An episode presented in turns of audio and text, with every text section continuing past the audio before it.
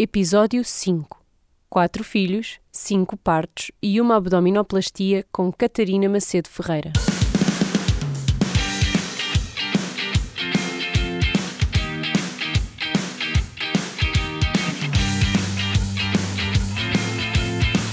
Olá, sejam muito bem-vindos a mais um episódio do Puericultura, um podcast para mamães millennial. Hoje estou sentada na sala de jantar da Catarina Macedo Ferreira, a artista por trás do projeto TAIS. E digo artista porque a Catarina é formada em artes plásticas e fotógrafa de profissão, que é como quem diz que sempre desenhou e pintou, antes com lápis e pincéis e agora com a luz. Capta momentos em família desde 2011 e está a construir a sua desde 2008. Aos 32 tem quatro filhos, a Leonor, o Xavier, o Sebastião e a Graça, que leva todos os dias à escola de bicicleta.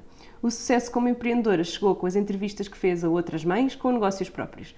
No blog já escreveu sobre todos os desafios da maternidade e da gestão de uma família numerosa e no Instagram dá-nos a oportunidade de a seguir nesta aventura de mãe sem filtros, ou quase. Bem-vinda ao Poericultura, Catarina. Muito obrigada, Joana. É um prazer estar aqui. então, como sempre, a primeira pergunta é: gostaste de estar grávida? Adorei. A sério? As Adorei. quatro vezes sempre? As quatro vezes. Então, como é que foi? Já sabemos que, que já contaste antes que a Leonor foi uma surpresa. Sim.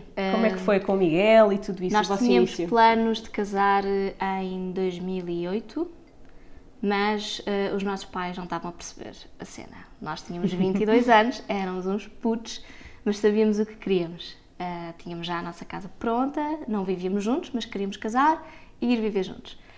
Ahm, eu fui um bocado tola, na verdade, era uma criança ainda e, e achei que seria boa ideia deixar de tomar a pílula para emagrecer um bocadinho para o casamento. Uns Excelente meses, ideia. Ah, claro que os nossos pais negociaram connosco. Ah, já este ano? Não, se calhar para o ano, na primavera. E eu furiosa, porque eu tinha. ah, nós somos quatro irmãs, eu dividia o quarto com as minhas irmãs e precisava de espaço para trabalhar, eh, estava a estudar pintura. E para mim fazia todo sentido ser no início do ano letivo e não a meio no ano letivo, portanto queria muito. Mas lá está, eu era uma miúda, era tipo ainda quase a sair da adolescência. Para mim não, mas um bocadinho aos olhos dos nossos pais era. E, E olhando agora para trás, com certeza que se calhar havia eu algum não me sentia miúda e acho Sim. que não era miúda, mas havia muitas coisas que, que tinha alguma ingenuidade e, É alguma urgência? Nós e alguma não- urgência. Não é? Eu Nós, acho que é mais isso. novos, Estamos apaixonados. Exatamente. Eu lembro-me de estar grávida da Leonor e ir ao centro de saúde e a enfermeira ver os, os nossas idades e então, mas vocês acharam que o mundo ia acabar? Para quê tanta pressa? E nós, não é pressa, nós, nós E queremos, nós queremos, sim. Se não, casar, se não casarmos apaixonados, se não tivermos filhos apaixonados, o que é que, que, é que vai ser, não é? Um, e nós tínhamos esta pequena loucura, e acho, que- acho que os dois temos uma pequena loucura, e avançámos um, para este plano. Já tínhamos estes planos há, há uns anos, já nos conhecemos há uns anos, e, e portanto, lá está. Fazíamos estes planos de casar, as coisas não estavam a correr como nós queríamos. Eu não fazia tensões nenhumas de engravidar antes de casar, não, não era um plano que eu tivesse feito. Uh, muitas pessoas acham que nós casámos porque eu estava grávida, porque não acompanharam. o- Foi tudo muito rápido. Portanto, eu anunciei em julho que queria casar em outubro e em setembro descobri que estava grávida. Um, portanto, casei em novembro. Foi uma maravilha. Ok. Foi ótimo. Já tinhas Uh, uma barriguinha? muito pequenina. Muito pequenina. Ah, sim, primeira gravidez, a barriga demora um bocadinho a saltar. Ah, no vestido noiva notava-se muito pouco, que para os meus pais, que eram assim mais conservadores, foi ótimo. Toda a gente sabia, mas não era assim uma coisa muito... Super visível. Sim, o padre, que era amigo da família, disse, por favor, não contem a ninguém. Tipo assim, um bocadinho, assim, um bocadinho de histerismo ao mesmo tempo, tipo como se fosse assim um bocadinho de vergonha. ah, Mas tu filha. lidaste, parece-me que lidaram com isso como Eu era lidei bem, não, era, não, não tinha feito nenhum plano para que isso acontecesse, não foi, não foi de propósito, foi, eh, foi, foi tolice, Ahm, mas, mas estava feliz porque eu queria imenso ser mãe e eu achava que ia ter dificuldades em engravidar. Eu acho que quando as pessoas querem muito uma coisa, têm medo que não aconteça assim. Eu sou exatamente como tu. O meu Portanto, maior contente. pânico até engravidar da Aurora era não conseguir engravidar. Eu, Claro. era, eu queria imenso ser mãe, eu sempre disse que queria ser mãe. Aliás, para teres noção o quanto eu queria ser mãe, aos 14 anos eu falava tanto disso que a minha diretora de turma chamou a minha mãe à escola para lhe dizer que tinha medo que eu tentasse engravidar. Eu, não eu acho que nunca cheguei a esse ponto, mas eu desenhava muitas mães, desenhava muitos bebés. Tive uma irmã quando tinha 11 anos e que foi tipo a minha primeira filha. pois. Eh, claro. E tenho uma família muito grande, com muitos primos, e eu sempre andava de volta deles, tomava imenso conta deles. Uh, nas férias também andava sempre com os bebés próximos. Uh, sempre foi, lembro-me, vejo filmes Maternal. meus, sim, muito, muito, muito maternal. E, e Quer era dizer- uma coisa que vinha comigo, já. E quando surgiu, quando surgiu o Leonor, não tinhas inseguranças nenhumas ligadas a isso, era uma coisa que querias muito fazer, portanto também fica mais fácil lidar Sim, sim. é? com as, eu os fiquei, comentários nós os ficámos um bocadinho externos. assustados uh, porque, porque não estávamos preparados para dizer às pessoas vamos ter um bebê. Sabíamos que não era aquilo que as pessoas tinham, uh, principalmente para mim, sim. Uh, porque eu era uma menina muito certinha, muito, as coisas corriam sempre muito bem, não dava chatices e, portanto, sabia que dizer estou grávida antes de estar casada, aos 22 anos, ia haver quem dissesse ah, no melhor pano cai a nódoa. E houve, e houve, e isto aconteceu. O meu casamento foi pequenino, porque podia, é porque era uma vergonha, pronto. É claro que as coisas processaram-se depois de outra maneira, não é? E foi uma alegria para os meus pais serem avós e estavam felizes, mas o primeiro impacto não foi bom, não foi... É claro que bom ser avó, é bom, mas foi difícil, pronto, mesmo para o lado da família do meu marido também não foi assim uma coisa muito ok, ali um jogo de cintura difícil para todos. Ahm, nós abstraímos disso, casámos, fomos para a nossa casa e fomos Não é nada felizes. como estar apaixonado. Sem dúvida. É tudo mais fácil. Sem dúvida. Então, e a como é que foi essa primeira gravidez? Foi ótima. Ah, eu acho que uma primeira gravidez sem problemas, nunca tive problemas na gravidez, graças a Deus. As primeiras gravidezes são maravilhosas, não é? Porque nós não sabemos de nada, é tudo uma surpresa e vivemos com imensa intensidade o que se está a passar. Acho que chorei na primeira ecografia. Ah, não voltou a acontecer nas outras gravidezes. Ah, fiquei feliz, gostei de ver as ecografias, mas a primeira eu chorei. Eh, e fazia questão que o Miguel fosse e que e todos eh, víamos, fizemos gravação e víamos a gravação em casa e era incrível, era tudo aquele pequeno ser em construção. É mágico, não é? É completamente mágico. É sempre e- surpreendente. E sentia-me bem, grávida, hum, eh, energia, eh, fui para a faculdade todos os dias igual, fiz o primeiro semestre, ela nasceu em abril, eh, portanto até março tudo tranquilíssimo, nunca tive Sentiste nenhum bonita? problema. Senti-me bonita, cabelo forte, eh, eu engordei cerca de 22 quilos em cada gravidez, umas um bocadinho mais, Ahm, mas eu estava completamente na ignorância, tipo, eu estou feliz e comia, comia aquilo que me apetecia, não, não me queria privar. E fizeste isso nas quatro? E fiz isso nas A, a quatro. tua atitude não mudou nisso? Sentiste. Não, Ok. eh, os pesos na consciência é que mudaram. Porque na primeira eu, eu fiz isso eh, sem me aperceber da dificuldade que depois poderia ter. Ok. E sem me aperceber do alcance do que é aumentar 20 quilos no espaço de 9 meses, não é? O que é que isso vai acontecer ao meu corpo? Não faço ideia. Há 10 anos atrás, sem amigas com filhos, sendo a primeira, a minha mãe também era daquelas todas toca a andar, eh, cremes para quê, eh, super prática. Eh, eu perguntei, mãe, acha que devia fazer um curso de preparação? Não. Isso, ah, isso é Toda para a gente aprender sabe parir. Isso é para aprender a respirar. Quando chegar à altura, não acho que não vais conseguir respirar. Portanto, eh, não, a minha mãe também não sabia, não é? De uma geração e de uma família muito grande em que não se falava muito nessas coisas. E, portanto, aquilo que passou para mim foi: não precisas nada disso e olha o que acontecer, os médicos vão te ajudar a ter um bebê e, e é isso, e vai correr tudo bem. E, e pronto, vai custar um bocadinho, custa, não é? Eh, mas, mas é a melhor coisa do mundo e, e vai ser maravilhoso. E portanto eu achei que não precisava efetivamente fazer um curso de preparação para o parto. O que de certa forma foi bom, por outro lado foi péssimo, porque tive imensos, imensos, tive alguns problemas eh, mais tarde por não saber que eles poderiam acontecer, como é que os poderia prevenir e o que é que poderia fazer. Coisas que se podiam ter sido ensinadas se eu tivesse feito um curso de preparação para o parto. A minha ignorância na altura também de não saber o que é que era um curso de preparação para o parto. Dizer, E achar que o meu instinto seria suficiente para tratar de um bebê sim, para tratar de mim, não. Não.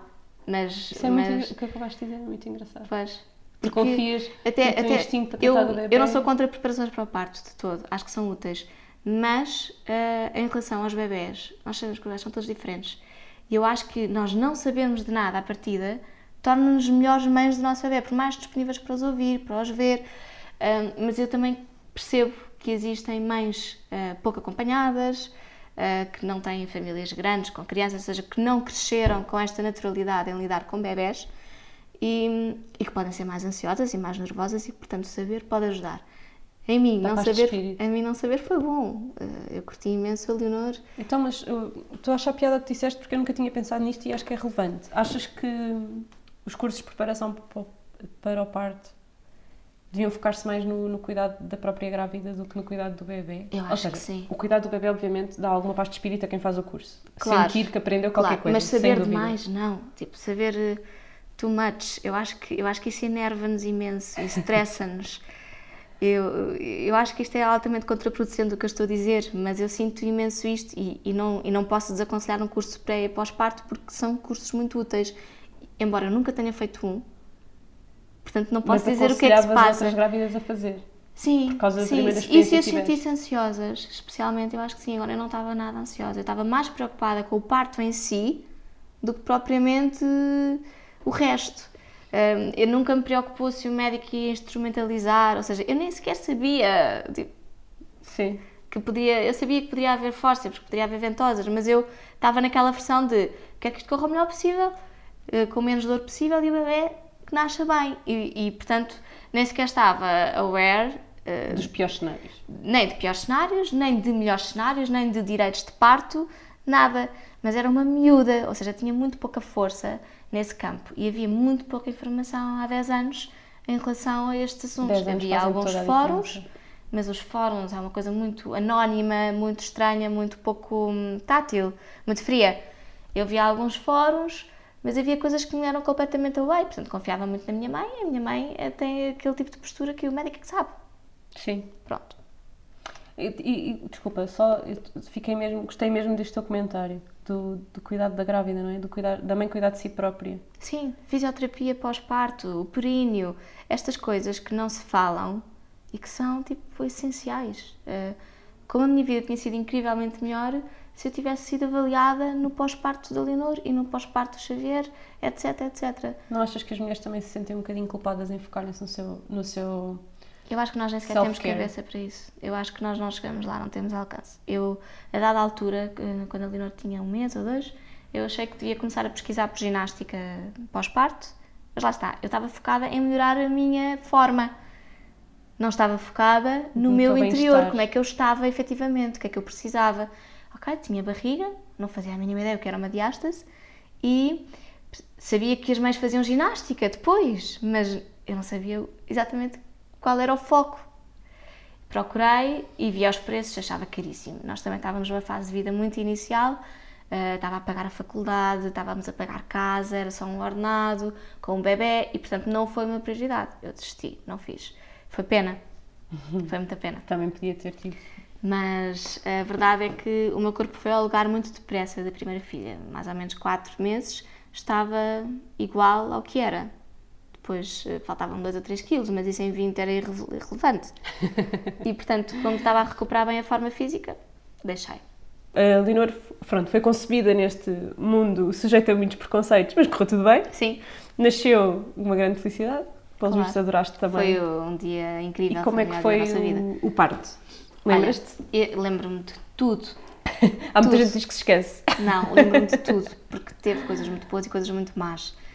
Hum, eu fui seguida no centro de saúde e depois fui encaminhada para Santa Maria, para o Hospital Central, e tive lá as minhas consultas, hum, talvez quatro consultas reta final.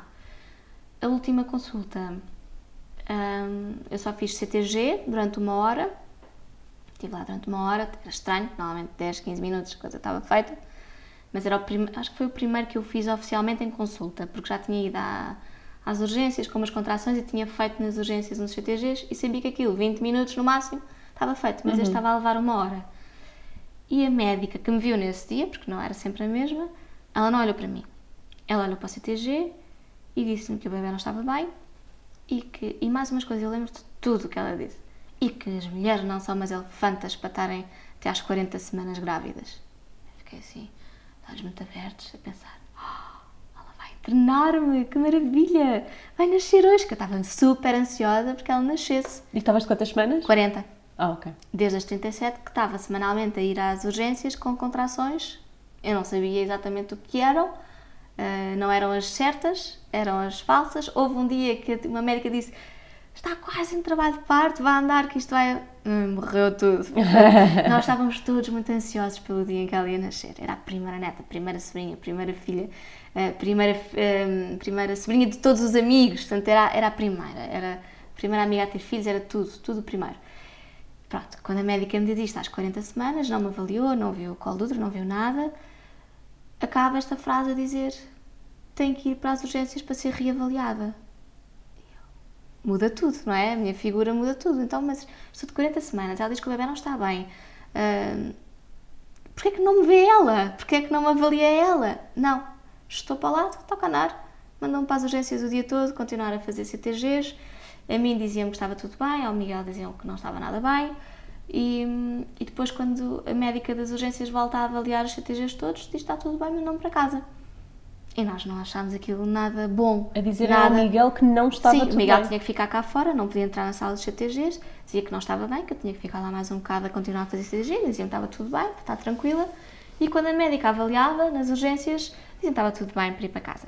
Supostamente o que se dizia era que o bebê estava taquicárdico, ou seja, havia ali uns... Umas flutuações. Sim.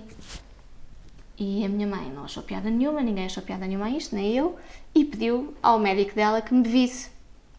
Ele só teve vaga para me ver dois dias depois e acontece que eu efetivamente entrei em trabalho de parto nessa manhã, antes de chegar à consulta com ele. Começaram, e eu percebi, umas dores inacreditáveis, eu só podia trepar as paredes. Começou mesmo a sério, assim, umas cólicas incríveis. Eu, eu percebi, mãe, eu acho que nem vale a pena lá ir. Não, mas vamos, vamos. E fui à consulta e eu vi-me, estava com 3 para 4 dedos de dilatação, portanto a coisa estava avançada e, e pronto, hospital. Fui, fui admitida em Santa Maria, eh, mas o próprio processo foi cansativo, chato, difícil. Uh, tive que me vestir e despir umas quatro vezes só nas urgências porque não sei quantas pessoas me queriam ver. Era uma enfermeira que vinha dar um toque, veste, ai, a outra também quer ver, volta a vestir. Eu, cheia de dores, chorava, o que era difícil eu vestir-me e despir-me e estavam-me a fazer passar por aquilo tudo. Depois ainda veio mais uma médica que queria fazer uma ecografia para ver a posição do bebê. A posição do bebê não era boa, ela estava tipo atravessada. Rabo aqui, sim, cabeça aqui. E, e, pronto, lá subi, sem o Miguel, não é? No hospital público ia ser assim. Assinei não sei quantas papeladas que, podia autorizar, autorizar os alunos, autorizar isto e nananã. E eu só dizia que sim, não, não iam pôr com coisas, um, porque queria-me despachar para levar uma epidural. Assim que cheguei, levei a epidural, estive na sala de dilatação. A epidural para ti não foi assunto? Sabias que querias fazer epidural ah, queria, desde o início? Queria, queria, okay. queria. Eu não tinha um, pensa em mim com 22 anos uh, com medo de uma coisa: dor. Muita dor e, e, sem qualquer tipo de um, informação. Pensar, informação pensar, não, parto totalmente natural pode ser bom para ti. Não sabia de nada, só sabia que não queria ter dor. Porque a grande invenção deste século tinha sido a epidural, que a minha mãe não tinha levado, não é? E eu iria levar. Uh, portanto, para mim, ponto assente, eu não queria ter dor levei a epidural e fiquei logo, como eu aumentei muito, não sei se tem a ver ou não, nunca perguntei, mas eu acho que sim. Eu tive que levar uma grande dose epidural para estar efetivamente sem dores. Eu acho que tem a ver com o peso com que eu estava, porque elas perguntavam-me o meu peso para fazer as contas das dosagens. Então fiquei logo sem sentir as pernas, portanto, a camada, trabalho de parte inteiro. Que eu achava que era normal, portanto fui logo agaleada, fiquei logo assim. Passado umas horas rebentaram-me as águas, eles rebentaram, e, e o Miguel nunca, nunca chegava porque as equipas de enfermagem tinham acabado de trocar assim que eu entrei e tinha que se pedir autorização, portanto passei algum tempo sozinha. Um, já, portanto, eu entrei pela uma da tarde, lá pelas 5, 6 passaram-me para uma sala de partos, mas ela não nascia. Nada, se passava nada. A dilatação estava praticamente completa e não havia nada. Um, às tantas perderam foco, espetacular em termos de equipamentos, fizeram um CTG hum, por dentro, para apanharem bem, como a minha barriga era muito grande, era enorme, fazia barrigas gigantescas, parecia de três gêmeos, uh, mesmo não, sem exagero nenhum, por isso é que também fiz uma diástase tão grande. Um, tinham lá os equipamentos todos espetaculares, fizeram.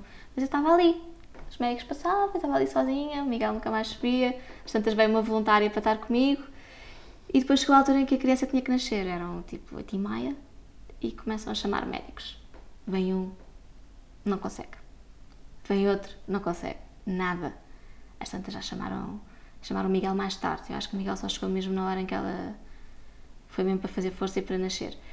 Um, chegaram, tiveram que chamar o, o chefe da obstetrícia, que é o, o Nuno Claude, muito conhecido, muito famoso, uh, mas foi um bruto. Posso fazer queixinhas?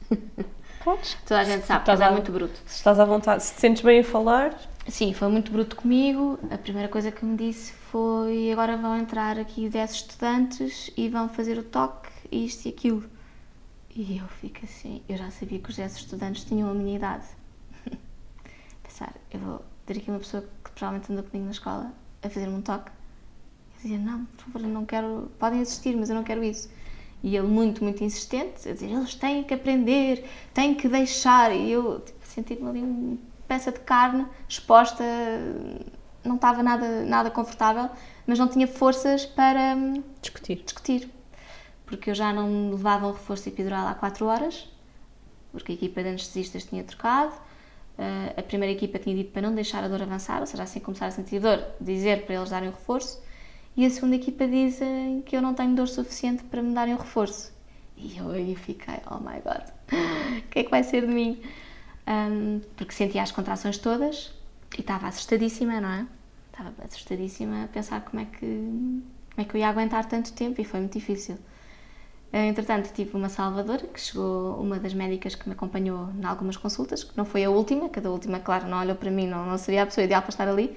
Graças a Deus ela estava de banco, entrou e zelou por mim. Disse logo, doutor, não a chateie, ela é uma miúda, é muito nova, é o primeiro filho, não a chateie, por favor. Tipo, ela teve imensa coragem, porque também era uma aluna em, em- em residência, em internato, e foi super corajosa, então os alunos só assistiram.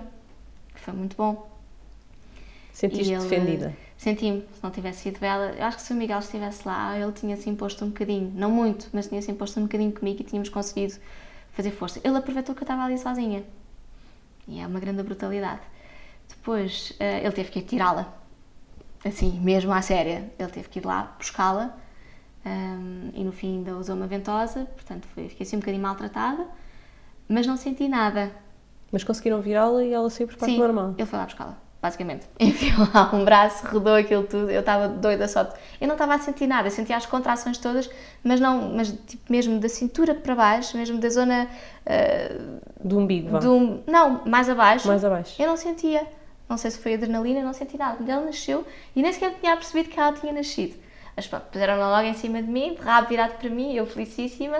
O Miguel chegou tipo um 15 minutos antes disto acontecer e só dizia: ela chora, ela chora, como se fosse um- uma coisa que ele tinha na cabeça que tinha que acontecer, não é? Se ela chora é bom sinal. E então ele estava radiante a dizer: ela chora, ela chora, ela chora, tipo, está tudo bem, porque ele teve muito tempo fora, não é? Ele teve tipo. Mas da uma, ela nasceu às 10 para as 9, quase 9 horas À espera. à espera, sem, sem nos ver, sem saber. E a última informação é que as coisas não estavam muito bem, não é? Do último CTG que tinha sido feito. tortura. Portanto, ele devia, ele devia estar um bocadinho nervoso, embora eu não pensasse nisso. Quando ele chegou e me mandou respirar, só precisava dar-lhe um estalo, estava furiosa, porque estava mesmo com muita dor.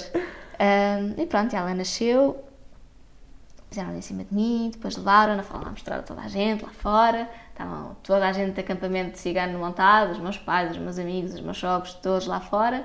E depois acabou. 9 horas, fechou, horário das visitas, foi tudo embora. Mas a minha mãe bateu o pé e disse que não se ia embora dali sem me ver. Foi-me ver ao recobro. Eu senti-me muito mal ah, no pós, logo no pós, enquanto estava a ser cozida. ah, senti-me tipo a desmaiar. Nunca desmaiei na vida, mas sentia-me completamente sem forças.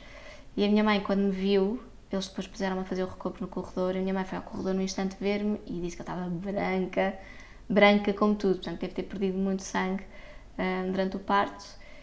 E, e, e nunca mais me esqueço, fiquei, fiquei completamente traumatizada porque deixaram-me no corredor. Ah, eu falava, ninguém me respondia. Estava com a Leonor aqui no meu braço, coladinha a mim, mas sentia-me mal. Falava, pedia ajuda, elas não me respondiam, as enfermeiras passavam por mim. Até que chegou uma que me veio limpar, Foi-te limpar sempre, assim no corredor. sem privacidade nenhuma. Eram grávidas a passar, pais a passar e eu de pernas abertas a ser limpa no pós-parto. Assim, A primeira experiência não foi nada positiva. Nada, foi. Eu nunca mais voltei lá. É? Tive- Fiquei muito. hum, Senti-me senti muito. hum, muito exposta, com pouco respeito, com pouca dignidade. Estar ali. Isto é um bocadinho.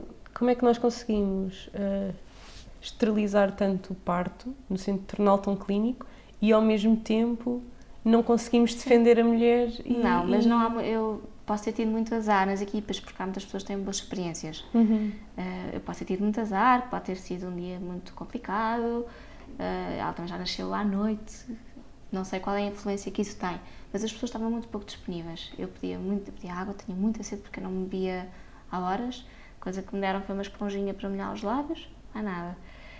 Cheguei ao quarto e tive sorte, tive sorte ou não, não sei. Fiquei num quarto de dois em vez daquelas enfermarias muito grandes.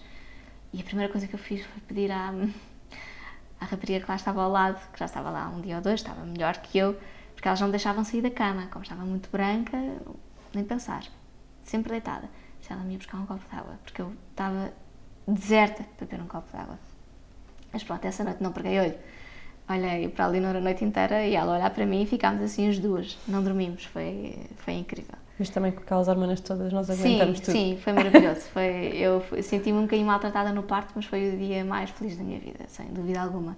A surpresa de nascer o bebê naquele dia, não estarmos à espera de irmos a correr para o hospital, de passar por tudo aquilo, embora tenha coisas muito difíceis, eh, foi, foi incrível. Um, depois é, aquele, aqueles segundos que nós olhamos para eles, parece que o resto desaparece, não é? Sim, sim, sim, eu, eu, eu nem era. Então, eu não gostei de algumas coisas que me aconteceram, mas eu não era consciente na altura de que não deviam ter sido feitas, ou que podia ter sido diferente. Uh, só mais tarde é que eu percebi como tinha sido um bocadinho violentada um, em alguns aspectos. Imagina, a Leonor fez ictrícia e ninguém me explicou que ela tinha ictrícia. Chegou uma enfermeira, onde é que está o bebê amarelo? Ela agora vai ficar aqui 48 horas porque está com. porque não sei o que é dictícia. E eu. O que é ictrícia? O que é isso? O pediatra que avaliou não me disse que ela estava com valores altos, que iam ter comigo mais tarde com uma mesa para ela fazer luz. Não me disse nada. Tipo, onde é que está o bebê amarelo? É assim. Querem saber se fazem, prestam bons cuidados, mas não, não chegaram ao ponto de serem cuidadosos com as pessoas. Sim. Lembro perfeitamente a ter que ir da empatia, é? almoçar não? e jantar a uma cantina, não era no quarto que se nos davam os jantares, tinha que deixar a Lina no quarto sozinha. Quem é que. Que mãe de um recém-nascido é que deixa o bebê sozinho no quarto? Ninguém. Portanto, nós íamos para a cantina, comíamos a correr e voltávamos a correr para o quarto outra vez. Mas nem punham os bebés no berçário? Não. Ficavam ali. E eu pensava, mas, mas como? E então revezava-me com a mãe do quarto, ah, olhas para mim, não sei o quê. Isto não é normal. Ia no corredor a passar e os, e os auxiliares gozavam comigo. Diziam, ah, ainda tem um bebê dentro. Ah, quer ver que são gêmeos e ainda não sei o outro. E eu, oh meu Deus. E depois disto tudo, decidiste ter outros filhos? Ah, sim, sem dúvida alguma. Porque as partes boas, mesmo assim, superaram estas partes difíceis. Sim, e depois nós também tivemos num público porque uh, nós não conseguimos cumprir o período de carência. Eu tinha acesso ao seguro de saúde pelo meu marido, mas tínhamos um período de carência a cumprir e nós casámos em novembro, ela nasceu em abril, nunca na vida. E portanto foi um bocadinho por aí. Nos partes seguintes eu já sabia que ia ter outro acompanhamento, portanto não tinha tanto medo. Já fui para um médico no particular, tive um bebê no particular foi completamente diferente o tratamento que me deram, mas também foi completamente diferente o tipo de parto que tive acesso. A partir daí foram só cesarianas. Mudou. Ok. Muita pena minha. Então, e a segunda, o, Xavier, então, uh, como é que foi? O Xavier, uh, a Leonor tinha um ano. Foi planeado? Super planeado. e nós dissemos, esta menina não tem feitiço para ser filha única há muito tempo filha única. Uma diva. Un... Sim, e estava a tornar-se claramente uma diva, toda a gente babadíssima com ela. Uh, Eu tenho uma dessas lá em casa. altamente preocupados com o, o futuro em, em, termos de personalidade, porque ela já tinha assim umas tendências, já vocês, gostava de picar. Vocês dois têm os dois irmãos? Temos. Meu marido tem uma irmã e eu tenho três.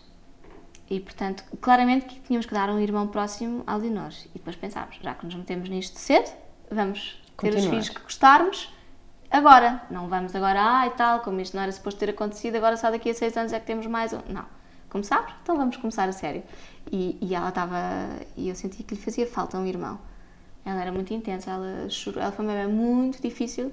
Ela chorou seis meses seguidos, dia e noite, quase. Nós fazíamos turnos para estar com ela.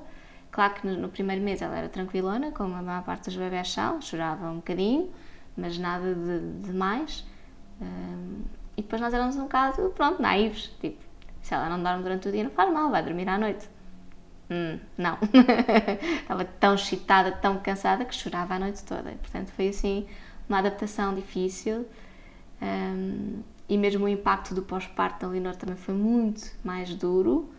Uh, eu chegar a casa e ver as minhas pernas incharam como em nenhum outro parto incharam. Eu fiquei com os trambolhos da coxa até ao pé, não me consegui calçar. Uh, ninguém me tinha dito que isso ia acontecer, eu não sabia, foi um choque.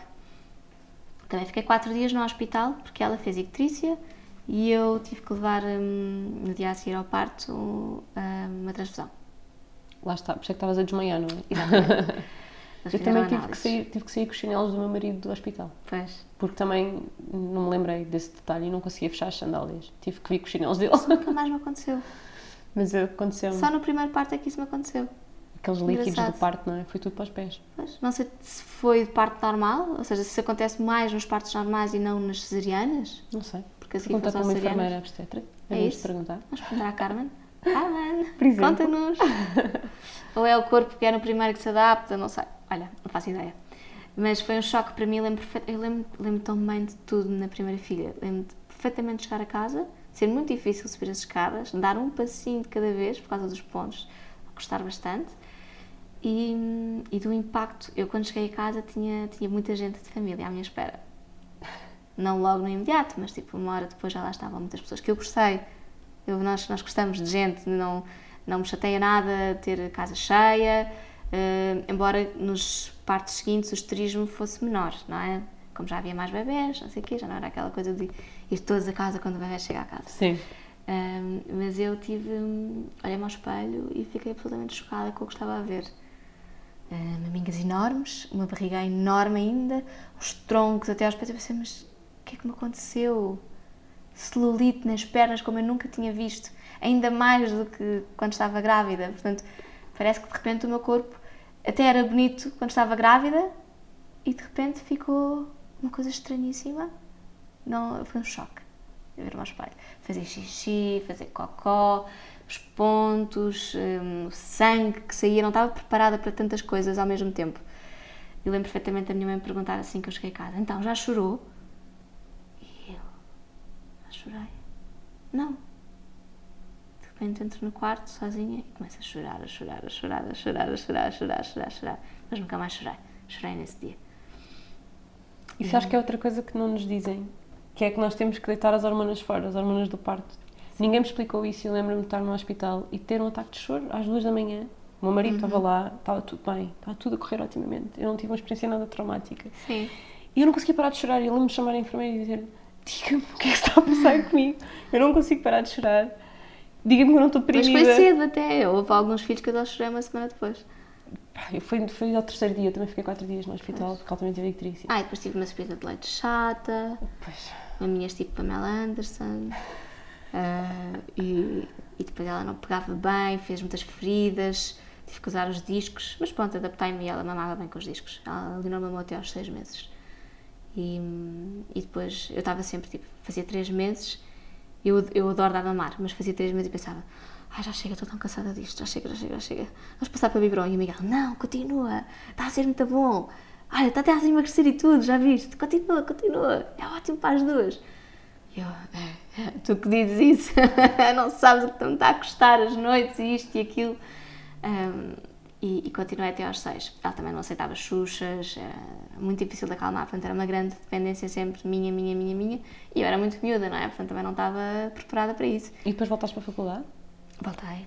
Só no ano seguinte. Esse ano já não, porque ela nasceu em meados de abril, já não fiz o segundo semestre, possível. e como tinha o primeiro semestre feito, só tinha duas cadeiras anuais, uh, em setembro fui fazendo as cadeiras anuais com ela. Levava para a escola, para a faculdade, ia fazendo. Depois chegou a uma altura do início do segundo semestre em que, pronto, já não vai dar, porque são muitas e não dá para levá-la. Então pus a Lina numa creche aos 10 meses. Foi uhum. ótimo. Pus a meio tempo, foi ótimo. Ia buscar às 2 da tarde e tinha, tinha as aulas de manhã e ia buscar à tarde. Foi perfeito. Muito bom. E depois, então, desculpa, o Xavier, que já tínhamos começado a falar dele e, e voltámos então, a... Então, o Xavier, o Xavier chegou a ser um bom mano para a Leonor, para ela não se tornar muito rainha. Nós temos preocupa-nos sempre muito que os miúdos se tornem insuportáveis e com excesso de tudo. E, e, às vezes até somos assim um bocadinho mais duros com eles para não. Alguém nos disse que se até aos 3 anos não tivéssemos alguma influência, que, que dificilmente eles se depois se moldariam. E nós afeiçoámos muito a isso. Um, e acho que não fizemos mal. Vamos, pelo menos até agora, com os, os mais velhos tornaram-se mesmo muito queridos. Sim, muito compreensivos, muito queridos. Claro que fizeram birras como todos os outros, mas nós não cedemos às birras. Portanto, é tomar esta sim, posição sim. de pais firmes, eh, não fazer tudo o que eles querem. No entanto, a Leonor era muito diva e era muito mimada por todos. E era muito difícil controlar isso. Então, bora, vamos para o segundo. Quando a Leonor fez um ano, engravidei. Um bocadinho mais, talvez. Sem dificuldades nenhumas, outra vez. E pronto, um rapaz. Ficámos todos contentes. Toda a gente disse: pronto, tem o casalinho, está feito. E nós, qual que é? Queremos ah, mais. Claro, casalinho piroso, nem pensar. De certeza que vamos ter mais. E os meus sócios ficavam assim de olhos em bico. Uh, porque eles tiveram dois, um casal, e pronto, para eles a conta estava feita, para mim não estava, não é? Querias mais? Claro, eu e a mãe também. E sempre soubeste que querias mais? Uh, sim, Logo desde a sim eu sabia que não queria dois, talvez três, não sabia se queria quatro ou cinco, mas íamos vendo. Basicamente, uhum. nós íamos tendo um filho, depois íamos vendo como é que as coisas estavam a acontecer. A gravidez foi toda tranquila? Como a gravidez foi ótima também no Xavier. E depois um, a experiência depois, no privado? Diferente. A experiência no privado. Adorei o meu médico, muito querido comigo. Eu também não fazia muitas perguntas, não era muito chata, portanto estava tudo ótimo. Era descontraída. E ele chegou, chegámos ali às 39 semanas e ele disse-me: Olha, um, está tudo pronto para ser mãe. Está com o colo bom. Um, o que é que acha de marcarmos uma indução para as 40 semanas? E eu: Bora! Tipo, eu sabia lá que as induções eram péssimas. Eu disse que sim, se, o médico diz que está tudo bem, eu estou cansada de estar grávida, não é? Na fase final nós estamos tipo, sim, acho que sim, 40 semanas, está tudo pronto, 40 semanas é uma boa data para eles nascerem, claro que sim, vamos. Se fosse às 38, não diria o mesmo, com certeza. E fui altamente ou enganada ou o meu médico protegeu-me. Eu não percebi muito bem o que aconteceu. Porque houve uma das consultas que eu. Eu tinha muitos falsos alarmes, tinha muitas contrações daquelas a fingir mas que eram muito persistentes, tipo, durante duas horas estavam ali de 5 a 5 minutos. A pessoa fica um bocado preocupada, não é? O que é que vai acontecer? E muitas vezes, e às tantas, em desabafo, dizia uma médica: olha, bom, bom era que rebentassem as águas, porque assim não havia dúvida nenhuma que o bebê ia nascer, não havia falso alarmes. Ele, calma, não. Também pode ser perigoso, porque pode acontecer o prolapso do cordão umbilical, que é muito, muito perigoso. E eu, ah, prolapso do cordão, que isso? Que isso? Afinal de contas, era isso que o Xavier tinha. Ah, ok. Eu não sei se ele, se ele sabia e não me quis dizer, uh, não sei se ele conseguiu prever isso pela, pelo CTG, uh, eh, pela, pela palpação, não sei. Mas ele quis fazer uma indução controladíssima no hospital. Acredito que para facilitar a agenda dele e hoje em dia, mais tranquila, acredito que também para me proteger de alguma maneira. Na altura fiquei um bocadinho revoltada. Não logo, mas depois porque a primeira coisa que a enfermeira me disse quando pôs o comprimido de indução foi que estava tudo verdíssimo e não estava nada pronto para acontecer. E eu pensei, mas como? Tipo, isto não pode ter mudado de ontem para hoje, porque eu fui vista ontem e estava tudo bem. Uh, aliás, porque a consulta foi tipo, eu não estava de 40 semanas nessa consulta, estava de 39 semanas e 5 dias quando ele me sugeriu no dia a seguir fazer a indução. Eu achei ótimo. Portanto, achei estranhíssimo ela estar-me a dizer isso, que estranho, porque é que o meu médico havia me dizer uh, estava tudo pronto para induzir, se afinal isto ia ser péssimo um sofrimento porque não está. E a verdade é que passados 40 minutos ele entrou em sofrimento e fui direta para a cesariana. Direta. Ele de facto tinha o, o cordão umbilical todo em molho por baixo da cabeça dele. A cada contração cortava a oxigenação. E se tivesse sido um parto normal, espontâneo, qualquer coisa, o molho de cordão não podia estar ali, porque era a primeira coisa que ia sair. Ia ser perigoso se me rebentassem as águas, a mesma coisa. Uh, e portanto, de certa forma, eu fiquei protegida com o que aconteceu, mas fiquei assustadíssima. Eu não queria fazer uma cesariana, eu sabia que não queria mesmo fazer uma cesariana e achava que, ok, íamos estar ali o dia todo, mas as coisas iam acontecer. Porquê é que tinhas essa certeza que não querias fazer uma cesariana? Porque a minha mãe fez uma cesariana, a última, e disse-me que era gostoso. Uma recuperação mais difícil. Uma recuperação difícil. Eu, eu nunca tinha sido operada, tinha medo tinha medo de ir para um bloco operatório, não sabia, era desconhecido. Enquanto que o parto normal, eu acho que já tinha passado pelo pior parto normal, ou pelo menos um parto normal difícil e muito manipulado e com pontos e, e chato. E portanto eu pelo menos sabia o que é que podia contar. A cesariana não, e a cesariana é um risco, não é? Não, é toda uma. Estarmos sujeitas a imensas intervenções e eu não estava a contar com aquilo, portanto, aquilo foi de repente hum, oxigênio para cima de mim, uh, rodar ali a barriga e seguir, nem, nem esperaram pelo meu médico, segui para às 8 da manhã estava a fazer uma cesariana, ele entretanto E apareceu Miguel? e conseguiu fazer. O Miguel preocupado, claro, ali ao pé de mim, e custou-me imenso. contigo? Sim, sempre comigo, sempre, sempre, sempre comigo. Ah, e pronto, e nasceu o Xavier ótimo e eu fiquei feliz. E chorou o tinha- Xavier? O Xavier chorou, era gordo que se farta, tinha 3 kg 850, era um gordo, era uma bola, não- vestia roupa de um mês logo, ali não tinha sido um ratinho com 3 kg e 100, ah, era muito miudinha, as roupas estavam todas grandes, o Xavier estava tudo, pronto, ele é um homem mais robusto. E apaixonei-me, apaixonei-me mais ou menos, eu pelo Leonor apaixonei-me logo, logo, automático, o Xavier não. Foi assim, mais devagar.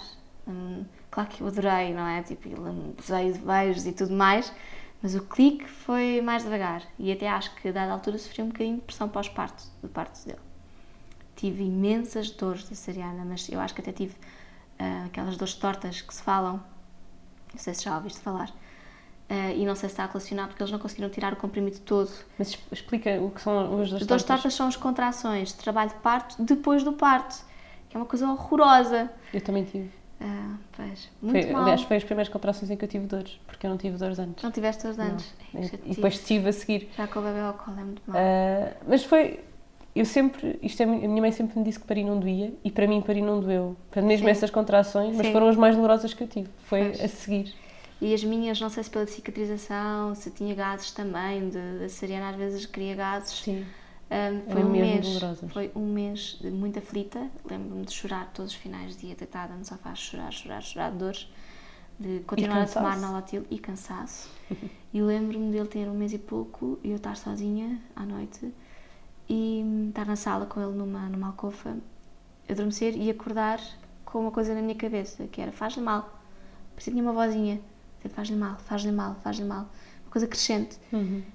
E eu contrariei aquilo, desliguei, fui para a cama, nem o tirei da alcova, deixei-o lá e contrariei isso. E lembro-me de pensar, isto é tipo uma psicosinha pós-parto, uma coisa assim. Mas depois as coisas foram melhorando. Eu ao Xavier não consegui dar de mamar muito tempo, sentia-me sempre a falhar com a Leonor. Eh, e sentia que a culpa era por estar a dar de mamar ao Xavier, por estar sempre disponível para o Xavier. Ela tinha um ano, ela ia fazer dois anos, daí a dois meses, e eu sentia-me sempre a falhar. E a minha cabeça não ajudou nada. Durante. E não tiveste ajuda? Não pediste ajuda? Não, não sabia.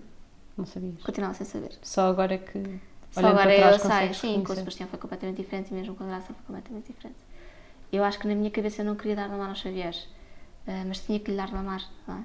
Fazia parte, eu gosto de dar de mamar, mas eu não estava não estava alinhada com aquilo. E houve uma noite, ele tinha um mês e meio, já comecei a suspeitar que não estava a aumentar peso e comecei a ficar obcecada com as balanças e pesá-lo e ele começou de repente numa semana a ganhar muito menos peso do que na outra e eu a achar que era eu, que era o meu leite e, e houve uma noite que ele eh, não quis mamar num lado, só mamou no outro. E eu fiz uma mastite por causa disso. E então disse: acabou. Hum, agora vou secar o leite. Para mim foi um ótimo pretexto para secar e senti muito melhor mãe depois disso, com os biberons. Mas muito melhor. Porque o Miguel tentar dar biberon e eu fazer alguma coisa com a Leonor. Hum, a Leonor era muito minha, porque o Miguel é comissário de bordo na TAP e portanto passa muitos dias fora. Portanto, a Leonor, eu e a Leonor tínhamos uma ligação fortíssima e para ela a mãe era tudo, tudo. E tu sentias que estavas a tirar-lhe isso? Sim, Ao senti- dividir o tempo o Sim, eu sentia-me. Eu acho que não, não realizava tanto como realizo agora, e agora sei que era por causa disso, mas eu sentia-me sempre a falhar, sempre, sempre, sempre a falhar, sentia-me a falhar em todo lado. E, e culpava a amamentação. Achava que a culpa era da amamentação. Se eu tivesse um biberon, alguém podia dar o biberon ao Xavier, alguém tomava conta dele e eu podia me focar na Leonor. Pronto. E era isto que eu. Foi isto que acabou por minar um bocadinho. Hoje sei isso, mas não me culpo nada. Bebê.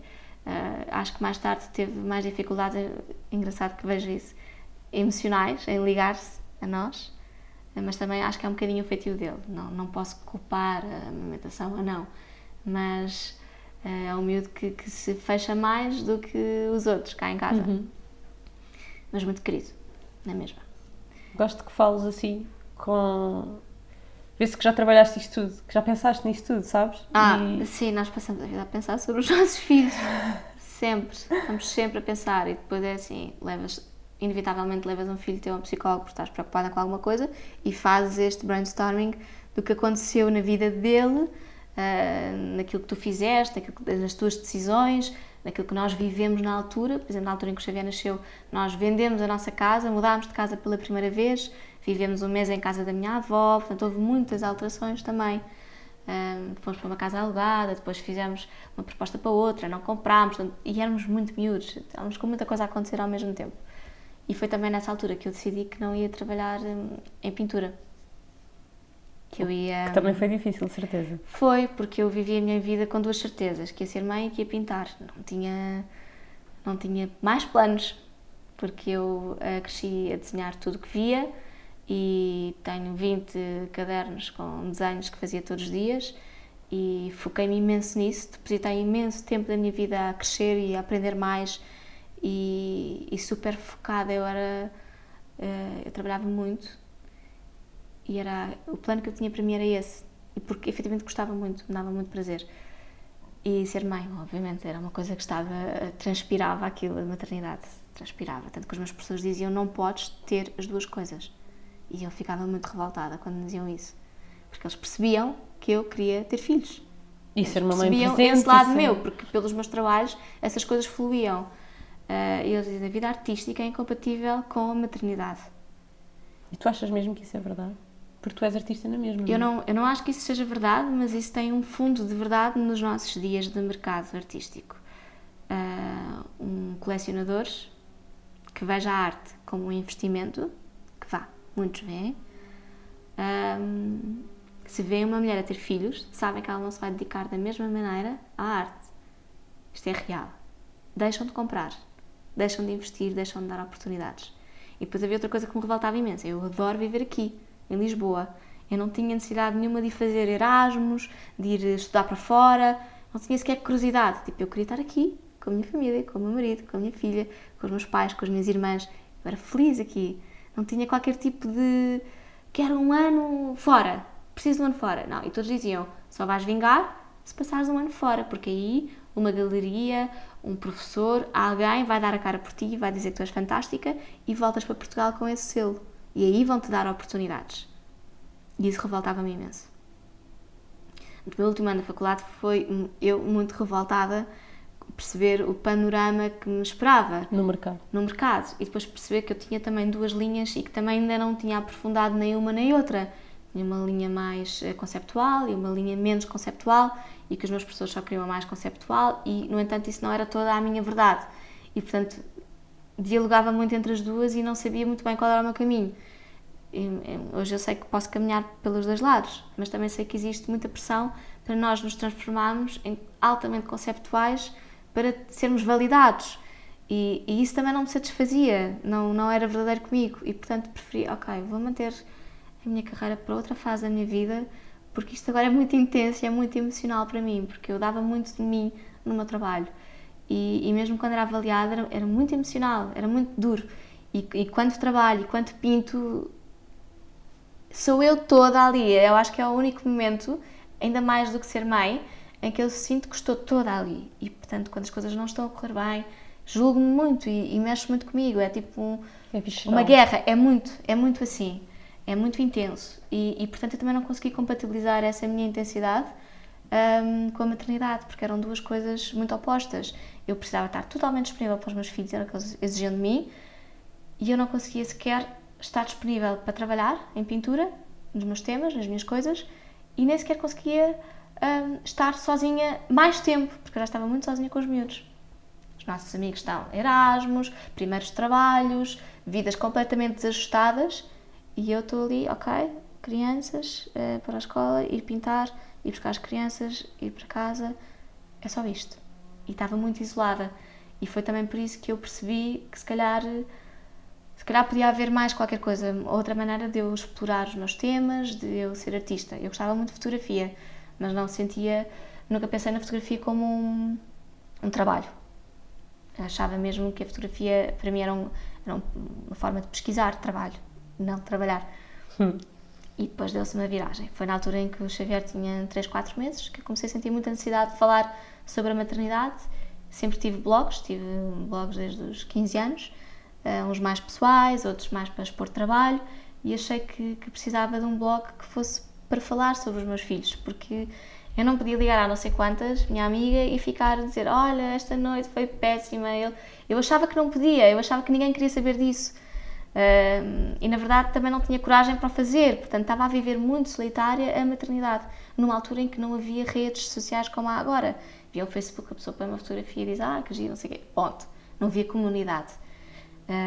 E isso para mim foi muito difícil de ultrapassar. Então, por isso é que eu dei um passo de começar a fotografar famílias, a conhecer outras pessoas, a dinamizar uh, entrevistar mais empreendedoras que se sentissem um bocadinho como eu me senti. Eu tive, tive a oportunidade de trabalhar numa galeria e recusei porque os horários eram completamente incompatíveis com, a, com acompanhar a Leonor. Sim, era na altura em que só tinha a Leonor. E, e, disse que não. Portanto, eu não tive que sair de um trabalho, porque eu também nunca pensei que ia ter um trabalho, não é? formada em artes plásticas, eu não ia ter um emprego. Uh, ia criar o meu emprego. Uh, mas tive esta oportunidade e pensei, isto pode ser bom para mim, porque posso trabalhar, pintar e estar na galeria um, mas não tive que deixar um trabalho para me dedicar a uma coisa só minha. Mas tive que recusar algumas coisas que eu percebi que não iam, que não me iam fazer feliz. Achas que uma das vantagens de ser mãe, ainda não falámos, tens quatro filhos, não é? Todos Sim. antes dos 30. Sim. Uma das vantagens de ser mãe cedo é que agora, que tens 32 anos, continuas a ser uma miúda. Eu acho que isso é muito porreiro. E agora podes, sentes-te mais à vontade para te focar eu na tua carreira? Sim, muito. Uh, o facto de ter posto na minha cabeça que acabaram os filhos uh, ajuda-me imenso a focar em tudo aquilo que eu gostava de fazer. E o teu mais novo neste momento já tem três, portanto também Sim. já é uma idade com muito mais independência do que um bebê, não é? o facto de estar na escola o dia todo, uh, não temos que pensar em 30 mil cenas, em que não vai estar doente todas as semanas, não é? porque este para-arranca, quem trabalha por conta própria é muito difícil. Eu senti muitas vezes que eu não conseguia dar de mim bem como mãe, nem no meu trabalho, que falhava constantemente no meu trabalho. Crianças doentes, desmarcar sessões. Não tenho fim de semana com a família porque tenho de trabalhar ao fim de semana com os meus clientes. E isto era, para mim foi muito intenso e muito difícil de gerir. Já, então fui criar um trabalho para mim, para gerir os horários, para depois estar escrava também, uh, para não ter tempo para estar com Ou os meus filhos. Ou mais ainda, não é? Exatamente. Uh, é uma dualidade muito complicada. E, e fui, fui crescendo e fui ultrapassando isso. Uh, saber dizer que não, estipular horários, eh, demorou uns sete anos, mas... uns sete anos, pouco. Sim, pouco, pouco, mas para chegar, para chegar a um ano em que estou muito tranquila e muito feliz comigo, portanto eu acho que valeu a pena. A muito. luta. Sim, a luta valeu muito a pena. Então o Xavier tinha quatro meses e começaste o blog Tais. Sim, comecei o Tais um, exatamente no momento em que hum, começo a perceber que existem blogs de mães. Havia poucos, na altura havia da Mariana Sabido, que eu seguia, gostava imenso. Um, acho que não havia mais cá assim, nada de especial, uh, mesmo nessa altura, em 2011. E em 2010, 2009, 2011, por aí. E havia, mas havia muitos estrangeiros uh, muito que se viam, assim, muitos giros, e havia muitas mães com imenso talento para fotografar um, e que faziam essas coisas. E eu, ah, eu se calhar posso fazer isto. E assim conseguias também aliar o tempo Sim. que querias dedicar aos teus filhos com Sim. o tempo que querias dedicar... Eu não sabia dedicar... se seria capaz, porque a minha, eu tinha formação em fotografia da faculdade, mas era eu quando a recebi não estava a pensar nela para fazer um negócio e isso faz muita diferença. Então eu tipo desafiei uma mãe, desafiei outra, investi em material que se fosse mais adequado para isso e, e experimentei. Ai, gostei, as pessoas gostaram. Tipo, claro, aquilo que era há, isto foi em 2011, há 8 anos, não é o que é hoje, não é? Cresci imenso, entretanto, e também é agir de ver isso um, e, e, com pouca formação no sentido útil, ou seja, não tive formação vocacionada mesmo para isto, fui aprendendo comigo. E, e para mim criar o blog foi um bocadinho tipo poder pôr as fotografias que eu tirava aos meus filhos, não é? Todas as mães tiram, imensas. Um, poder ter isso num sítio especial, poder escrever um bocadinho sobre eles, criar um bocadinho uma memória. Uh, um dia poder voltar para trás e ler tudo aquilo que eu escrevi, tipo há 10 anos, eram bebês, coisas que eu escrevia tão espontâneas, tão sem filtro, Hoje em dia faço muito mais filtro, apesar de ser super honesta, faço muito mais filtro com as coisas que digo, porque sei que, obviamente, na altura eu escrevia para mim, era como se fosse um diário, apesar de estar público, era como se fosse um diário. E hoje em dia eu sei que escrevo para algumas, algumas pessoas e que têm. Quantos leitores é que tu tens? Tens noção? No, no Instagram tens. 34 mil. É muita, é muita gente, uma pessoa começa a sentir outra responsabilidade, não é? Sim, eu comecei, isto foi um bocadinho faseado. Um, pai, há quatro anos houve um pico de hate blogs uh, que gozavam com algumas bloggers. E eu fui exposta lá. E fiquei, tipo, não foi há cinco anos, fiquei horrorizada, fiquei, tipo, gozaram comigo. Eu fiz um relato do parto da Leonor uh, super espontâneo. Foi há 5 anos, ainda falava muito aquilo que digo. E lembro-me dizer, um, porque lembro-me de tudo o que aconteceu um, nos dias antes dela nascer, que éramos muitas mulheres numa sala de espera e todas elas, de facto, eu era a única branca. Eu lembro de dizer que havia mil etnias diferentes na sala de espera.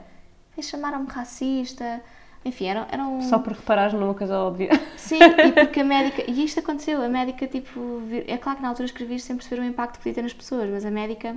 Isto não tem importância nenhuma, atenção, eu estou a escrever isto porque isto teve impacto para na mim altura, claro. e eu ponderei fechar o blog porque eu não queria ver os meus filhos postos a tamanha maldade. Sim. E, e, e não se justificava. Tipo, o meu blog não tinha fins comerciais, não tinha...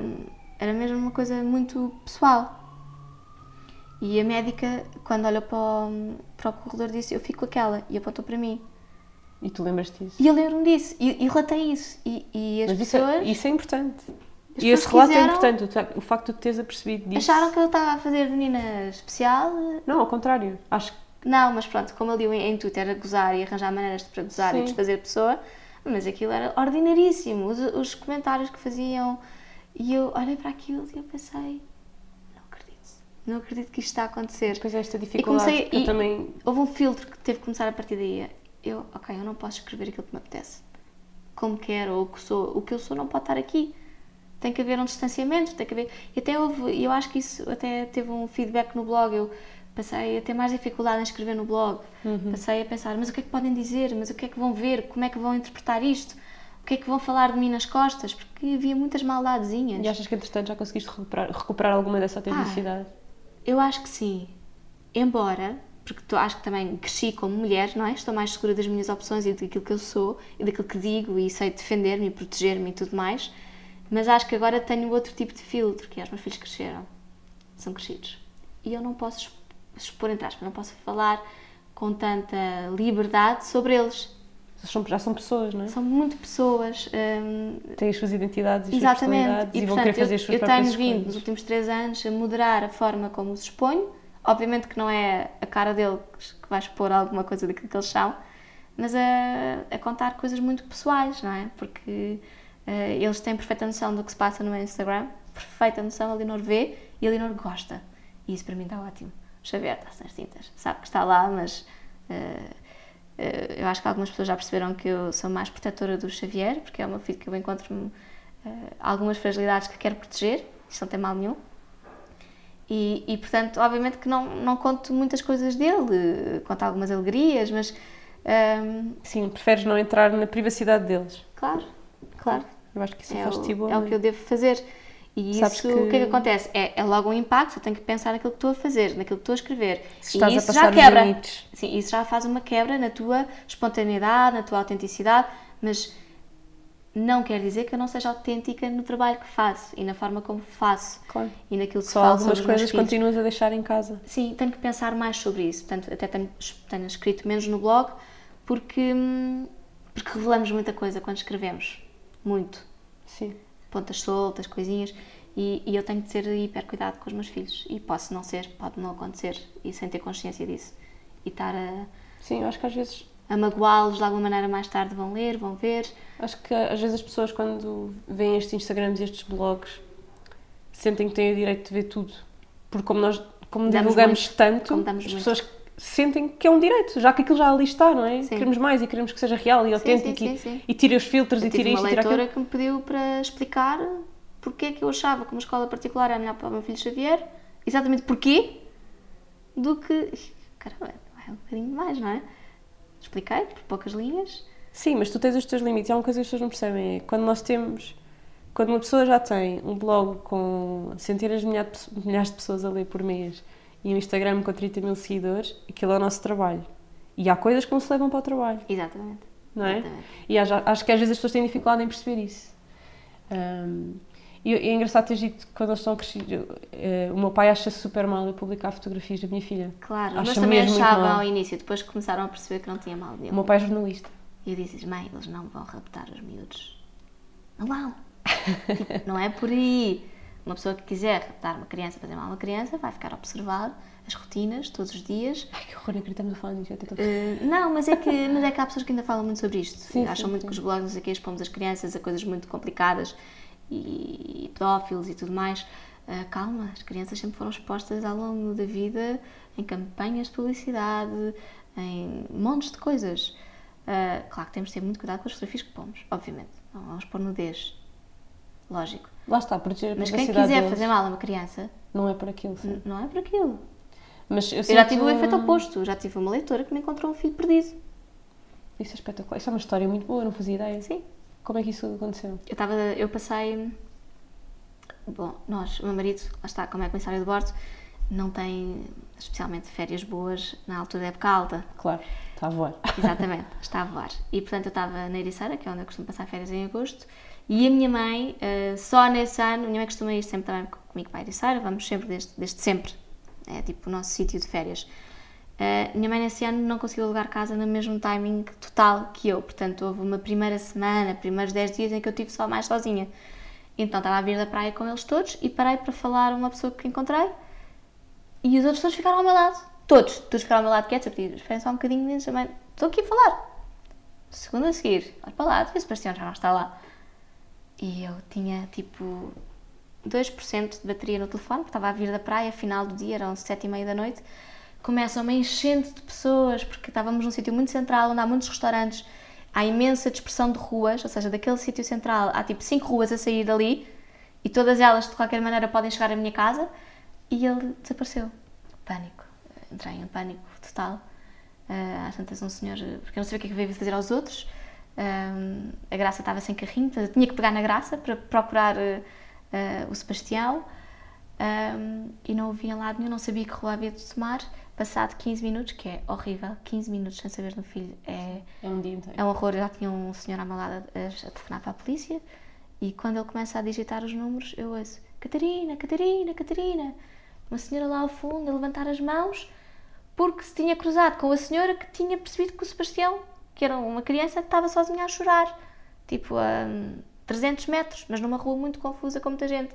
Eu não conseguia ver e tinha medo de sair dali Claro. e entrar para outras, não é? Portanto, estava ali tipo, ok, é lá de voltar aqui.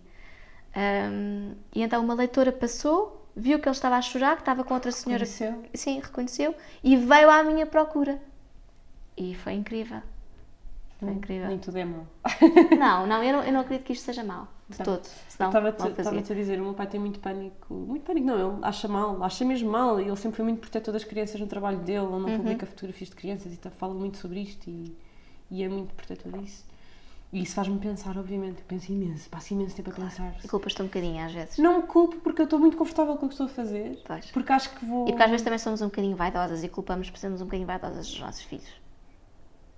Não. Eu não sei se é isso. Não vejo isso por esse ponto. Como eu, como eu, eu já estou marinando nesta coisa do podcast há imenso tempo. E Pois. acredito mesmo que isto vai trazer muito valor. Uhum. E acredito que isto pode mudar coisas. Pois eu sou assim muito idealista. Uhum. E acredito que tenho missões e que vou conseguir fazer coisas e que se eu chamar Eu as também, mulheres eu, certas vamos eu conseguir nasci, mudar eu nasci coisas. a achar que, que tinha que deixar uma marca É qualquer. isso, é isso. Eu nasci a achar que tinha que fazer, sem ter que me sentir muito importante ou achar que. Não, mas, que havia, mas há coisas para Mas que eu não, eu não podia passar aqui ao lado, não É é? Não podia se fazer só uma vidinha confortável, tinha que haver qualquer coisa que eu tinha que deixar. Tem que haver aqui, há aqui qualquer coisa e, Sim. e há trabalho para fazer, sabes? E sinto, e senti, e quando a Aurora nasceu, eu senti que vim a este mundo para ser mãe dela. Não sei se vim para ser mãe mais de alguém, mas dela, pá, isto Certeza faz parte foi. da missão. E ela, acho que ela faz parte da minha missão e que eu Uhum. faço parte da missão dela. Acredito mesmo nisto. Pá, por isso sinto muito confortável com o que estou a fazer. No entanto, já disse muitas vezes ao meu marido, já falei muitas vezes abertamente isto com ele, que é, pá, vai haver aqui uma idade, quando ela começar acabar, a fazer claro. escolhas e a, e a ter conversas e a ter opiniões, em que isto tem que acabar. Ela não vai Uma coisa que me preocupava imenso, exato, uma coisa que me preocupava muito é que os meus filhos se tornassem mini estrelas. Pois, não, não pode ser. E Ela se depois quiser fazer isso com ela própria, sim, isso é outra história. Mas eu perguntei, no altura... outro dia perguntei à Leonor, Leonor, quando tiveres um Instagram, eles não têm telefones ainda, quando tiveres telefone e um Instagram, queres ter o teu Instagram teu, privado, com as tuas amigas, não sei o quê, ou queres uma coisa hum, com a ajuda da mãe, tipo curadoria da mãe, tipo fazermos um- uma conta diferente com o que for. Quero com a ajuda da mãe. Já está desperta Já está assunto. completamente desperta, Mas sabe que que- tem impacto, sabe que as pessoas gostam de ver as fotografias dela. No entanto, eu acho que isso é bom para ela, para o género de vida que ela é, dar confiança. E não é arrogante, nem nada disso. E como ela é muito sensível às coisas de moda, eu acho que pode ser uma coisa que ela Até pode tornar ferramenta um dia. Sim, sim. Sabes que isso é outra coisa que pronto. Eu estava à espera que ela me dissesse: Não, eu quero fazer uma coisa com as minhas amigas, só para elas verem, não quero que também veja as minhas coisas. Não, eu, bolas, caramba, Sabes, será que isto foi too far? Tu estás muito esperto, tu vives tu fazes a tua vida, é? tu, o teu ganha-pão tem a ver, com, tem a ver com, com isto, os teus filhos cresceram com isto, tu estás neste meio, eu também estou neste meio, nós percebemos isto tudo. Para nós isto são profissões, isto é trabalho, Sim. não é? Isto é empreendedorismo uhum. e a verdade é que há todo um público, são não 3, 30 mil pessoas a seguirem-te, não é? Todos os dias a verem as tuas stories. Certo. Mas há muita gente que não vê isto. E é. eu estive há pouco tempo numa conferência sobre ecologia, sustentabilidade, uhum. business, sustainability. Um, e uma lembro-me perfeitamente de aparecer no ecrã uma frase enorme a dizer que os nossos filhos vão ter profissões que ainda não existem. Vão, sem dúvida alguma. E nós, nós vemos isto. Porque os nossos filhos vão crescer com estas ferramentas. Exato. Daqui a 10 anos tudo. não vai ser uma questão se a mãe pôs ou não a fotografia do menino no Facebook ou no Instagram. Claro, não. Pôs. Porque todos eles, não é só o meu, todos eles estão isto faz parte, é um dado adquirido deles. Sim. Nós questionamos muito, ainda bem que questionamos. Mal, claro. claro. que sim, mas eles são crianças que vão mesmo crescer nisto. É nós questionamos razões... porque nós não crescemos nisto. Sim, é uma das razões pelas quais eu fiz este slogan das mamães millennial, que é um slogan em marketing. Claro. Porque nós somos a geração que está a fazer esta mudança. Certo. Somos a, estamos a gerir esta mudança e espero que façamos o melhor trabalho possível uhum. e que deixemos as coisas. Há pessoas que, que se estressam, por exemplo, eu não sou muito estressada com a vida escolar dos meus filhos talvez por ter sido uma miúda sempre virada muito para a parte artística e por só ter sido excelente aluna no secundário, até lá era uma aluna mediana, um, eu sei que os meus pais me deram a oportunidade de o ser. Ou seja, Explorar. Não, não me chatearam por ter eh, nota 3, um, sabiam que eu tinha outras qualidades, outras coisas em que era muito boa e esperaram por mim. Hum. Não me impuseram nada. Claro que exigiram que eu fosse melhor, que eu trabalhasse, Uh, que pena, podia ter tido melhor. E eu, eu trabalhava e esforçava-me, mas eu só fui excelente aluna quando estive a fazer exatamente aquilo que eu queria. E, e, isso para mim é uma lição enorme, porque eu também não estudei para ter um emprego. Eu tu estudei, estudaste? sem ter noção disso, eu estudei e ganhei qualidades para fazer o meu emprego. E, e cada vez mais se sabe disso. Quantas pessoas não estudaram arquitetura e estão a fazer cerâmica, uh, azulejos, outra coisa qualquer. Ou seja, as profissões que existiam antigamente estão. Em declínio. Sim. Não estão em declínio total e isso nunca vai acontecer, mas obviamente que graças a Deus as pessoas já conseguem perceber e olhar, abrir os olhos e ver: não, não temos de ser todos ou advogados, ou médicos, ou arquitetos, ou engenheiros, não é? Há muito há mais para além disso. Há mais mundo. E há mais a formação pessoal dos nossos filhos e darmos experiências para eles perceberem quem, quem são e o que gostam porque se nós demos essas experiências e essas oportunidades, eles não vão saber, vão se tornar crianças que querem só uh, estar com os amigos, sair à noite e a vida é pouquinha, não é? Hum. Eu, assim que puder, quero que os meus filhos façam campos de férias, uh, tenham experiências fora, que conheçam outras coisas. Não tem de ser necessariamente tudo fora de Portugal, mas que tenham outro tipo de, de ambiente que os faça também questionar eles próprios, aquilo que eles são um, porque isso vai ajudar a, a, que eles construam como pessoas, sejam mais completos. E se eu puder fazer isso, eu vou estar sempre a fazer isso. Sempre. Eu, por exemplo, a Leonor é uma vida um bocadinho parecida comigo, gosta imenso de desenhar e pintar e passa horas nisso e podia fazer isso a vida toda. Um, é boa aluna em tudo o resto, mas eu sei que ela vai ser como eu. Ela só vai prestar atenção àquilo que lhe dá imenso, imenso, imenso prazer. Não vou chatear com isso. Eu vou deixar que ela cresça. Outras amigas minhas preferem todos os dias estar a fazer os trabalhos de casa e ter a certeza que eles sabem tudo. Eu não vejo os trabalhos de casa aos meus filhos. Não faço ideia. No final do período, faço uma reunião com o professor, ele diz-me o que é que está melhor, o que não está melhor. Eu aí então, olha, se isto realmente não está a correr bem aqui, sento-me com eles e tento melhorar isso. Tens uma conversa e tentas. Exatamente. Melhorar, uh, mas não estou focada para que eles sejam os melhores alunos. Porque o mundo está super competitivo. Porque eles têm que ser os melhores. Porque senão não tem trabalho. Porque tanas podem ser os mais infelizes a tentar ser os melhores do mundo.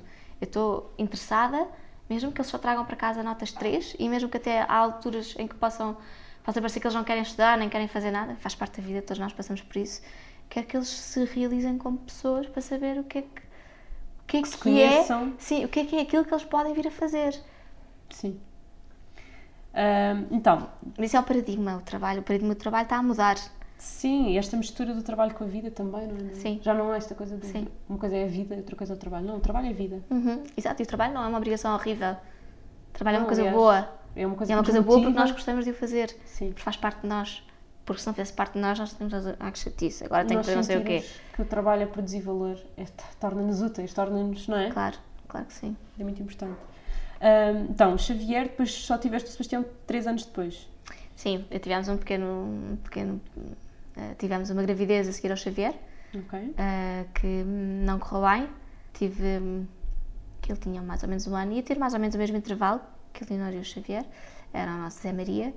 Hum, eu apanhei a toxoplasmose, sem saber, ainda não estava grávida sequer.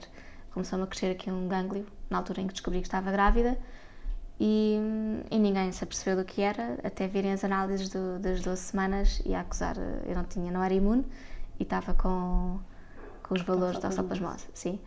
Hum, pronto, foi, foi um processo hum, foi um processo um bocadinho doloroso para mim porque eu sou muito positiva e nunca me passou pela cabeça que alguma coisa pudesse correr mal numa gravidez. Nunca tinha tido problemas nenhuma gravidez, nem descolamentos, nem perdas de sangue, nada, não é? Aquilo que normalmente há algumas mulheres que passam primeira gravidez, perder o bebê, um descolamento de placenta, nunca me aconteceu. Portanto, eu nem sequer estava aware, mesmo a sério, que essas coisas aconteciam. Parecia que era tipo, ok, uma em mil, não é? Tipo, eu vivia a minha vida um bocadinho despreocupada e feliz com tudo o que estava a passar connosco. Um, e, e, portanto foi, foi um choque quando, quando soube o que se passou. O meu médico uh, perguntou-me se eu queria abortar diretamente, eu disse que não.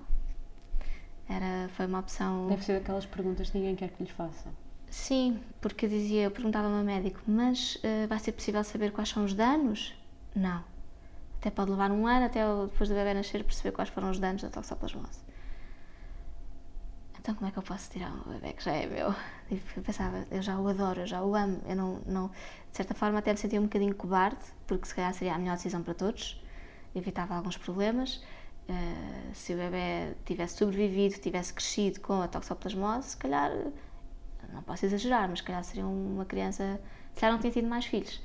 Se calhar tinha sido uma criança que eu precisava dar atenção todos os dias e não estaria numa escola normal, nunca se sabia quais seriam como se apanhou tão cedo, afetava mais toda a parte neurológica, todo o crescimento. Se fosse no final da gravidez era completamente diferente, era peanuts, não, não tinha o mesmo problema. Um, mas eu, eu, eu, sou, eu sou muito pró-vida, entre aspas. Eu acredito muito que, que o aborto não é uma coisa boa para ninguém, porque é doloroso, porque é, é, é um processo muito difícil para todas as mulheres e que não deve ser feito de forma leviana. Uh, porque é uma vida, porque eu acredito que é vida desde que é, uh, que não é preciso ver-se um bebê todo formado para nós sabermos que bate ali um coração. E isso é um assunto muito sensível para mim. E, e quando me confronto com esta opção do aborto, a minha primeira coisa é nem pensar. E ao mesmo tempo a sentir-me cobarde de não ser capaz de tomar uma decisão que se calhar fosse a melhor, melhor para todos. Para e ter toda a validade de a tomar legalmente, fosse como fosse. Mas eu comigo própria, eu não ia conseguir viver comigo própria, porque eu sentia o meu bebê já estava de 12, 13 semanas, e eu não conseguia, não podia deixá-lo para trás, porque ele poderia ter um problema, uma deficiência, o que fosse. Já era meu filho. Era meu como filho. É que... E como é que aconteceu? Um, nós tínhamos duas hipóteses. Ou era seguida em, na Maternal Alfredo da Costa numa unidade especial para isto, com uma medicação, com ecografias todas as semanas, ou mantinha-me no meu médico que me aconselhava não tomar já a medicação e esperar para a amniocintese para saber se o líquido estava infectado ou não. Se o líquido estivesse infectado, é provável que o bebê também estivesse infectado e aí saberíamos o que estava a passar. Uh, se o líquido não estivesse infectado nessa altura, então o bebê não tinha passado, não tinha apanhado. Então eu decidi esperar com o meu médico e não correu bem. Uh, numa ecografia às 17, numa consulta de 17 semanas, na semana antes, eu deixei de sentir o bebê. Já tinha sentido umas coisas e comecei a nunca mais voltar a sentir e a barriga começou a diminuir. Estavas a perder líquido? Sem saber, sim, devia ser muito pouquinho. Estava, na, estava de férias, estava na praia, portanto era muito difícil uh, perceber líquidos, era difícil. Um, e eu percebi o que é que estava a passar. Eu percebi que, que aquela gravidez não ia, não ia ser viável. Não ia ser viável, não ia avançar. Não disse nada a ninguém. Só disse ao Miguel um dia antes da consulta: Olha, eu acho que quando nós lá chegarmos não, não vamos ter bebê. Não, não vai estar tudo bem. A minha mãe quis ir connosco e eu não disse nada à minha mãe, mas a minha mãe estava preocupada, por isso é que quis ir connosco. E o médico ficou tipo 15 minutos à procura do foco, dos batimentos. E eu tipo assim, olha para o Miguel, não vai, tipo, então não preciso chorar imenso, mas como já, já tinha realizado este processo, já estava a fazer um bocadinho esse processo dentro de mim. Depois uh, fomos fazer uma ecografia e a ecografia gostou-me imenso, porque via-se mesmo a diferença, tipo, três semanas antes o bebê estava ótimo, dava pontapés, mexia os braços, não sei o quê. Três semanas depois era uma, um, um corpo muito estranho, parecia que estava meio desfeito, encostado a uma das paredes do útero. Assim. Eu, meu Deus, como é que é possível? Fiquei, fiquei em choque, é? E depois o meu médico apresentou-me duas opções. Eu ficava logo no hospital para. porque ia ter que ser um parto. Não, não dava para fazer a coisa de forma diferente. Ou esperava que a natureza agisse, esperava uma semana no máximo, e foi que eu, foi que eu fiz. Preferi esperar. Eh, eu não gosto nada, não sou daquelas que, pronto, acabou, vou ficar no hospital e fica tudo resolvido. Gosto que as coisas uh, vão se processando da forma natural. E, e ele disse que ia, ia, ser o melhor para mim e ia ser que isso acontecesse, esperar. Esperei uma semana, depois comecei com umas cólicas e disse: pronto, ok. Era o último dia dessa semana, estava com umas cólicas.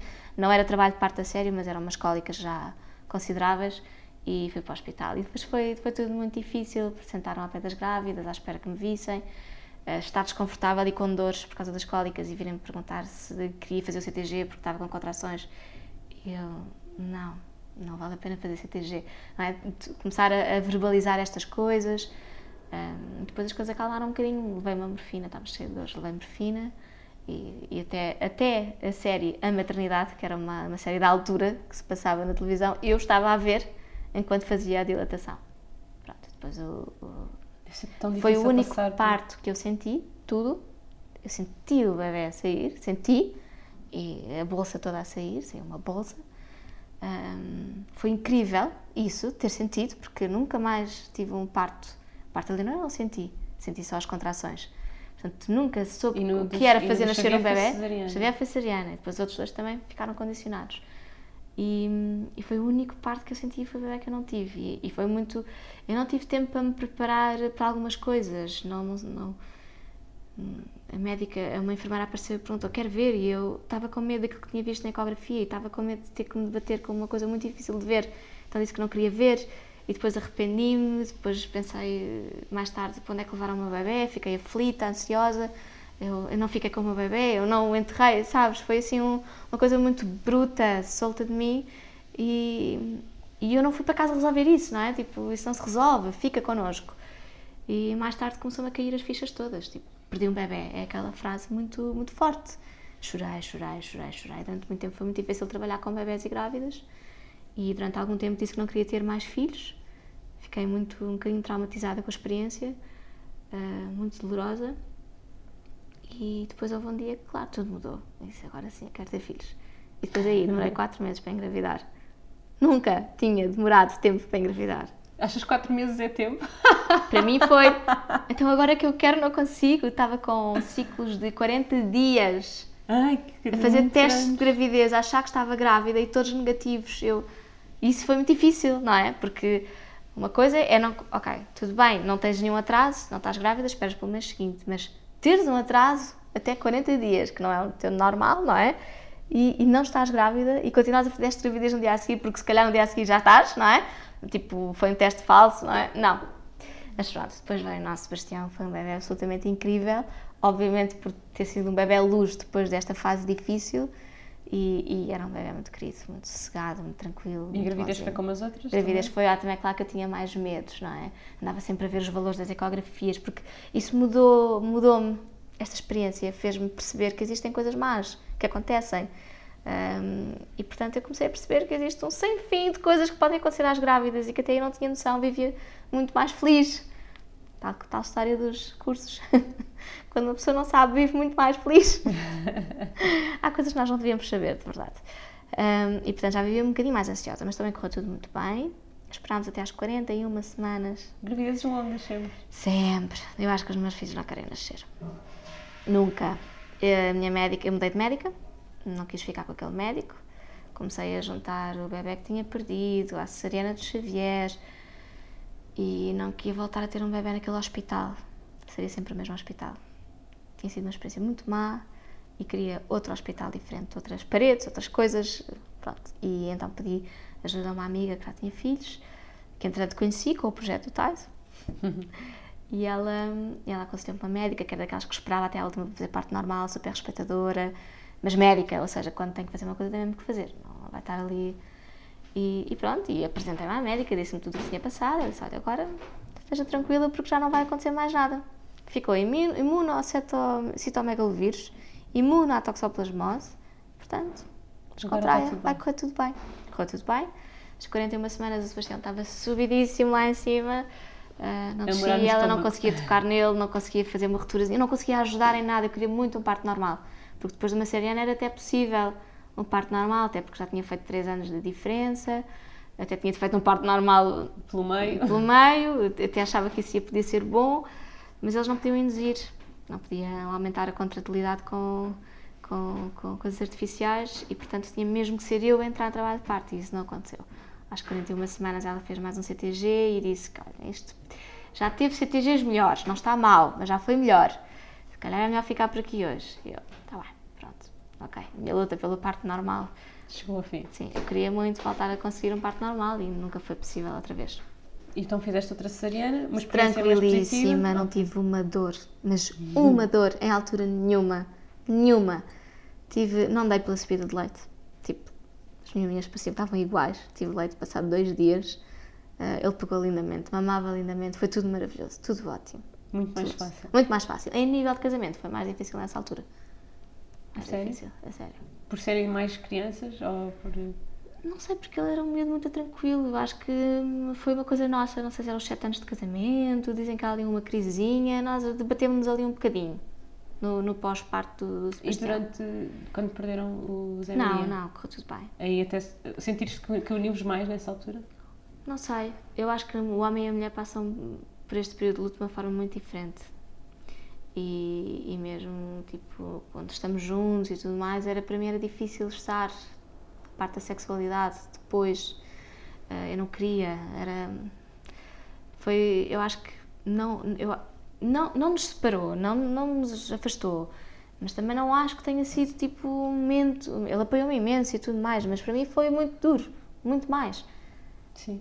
Muito mais difícil e ele assumia assim, é muito mais difícil para ti passar por isto mas depois com, quando, quando chegou a gravidez do Sebastião e correu tudo bem, correu e depois a cesariana correu bem, a experiência foi positiva, a, a recuperação também foi fácil? Foi. Mais foi. fácil que as outras? Muito fácil. Muito fácil, muito fácil. Uh, eu vou explicar, eu engordei sempre 20 quilos em todas, porque a da Leonor enganou-me. Como eu parti tudo com a dar na mar à Leonor, no pós-parto e tudo, eu achei que ia sempre perder tudo o que engordava. Mas com o Xavier não foi assim. Tive que fazer uma boa dieta para conseguir perder o peso todo. E com o Sebastião, por muito que eu quisesse, não conseguia aumentar menos que 22, 23 quilos. Não deu.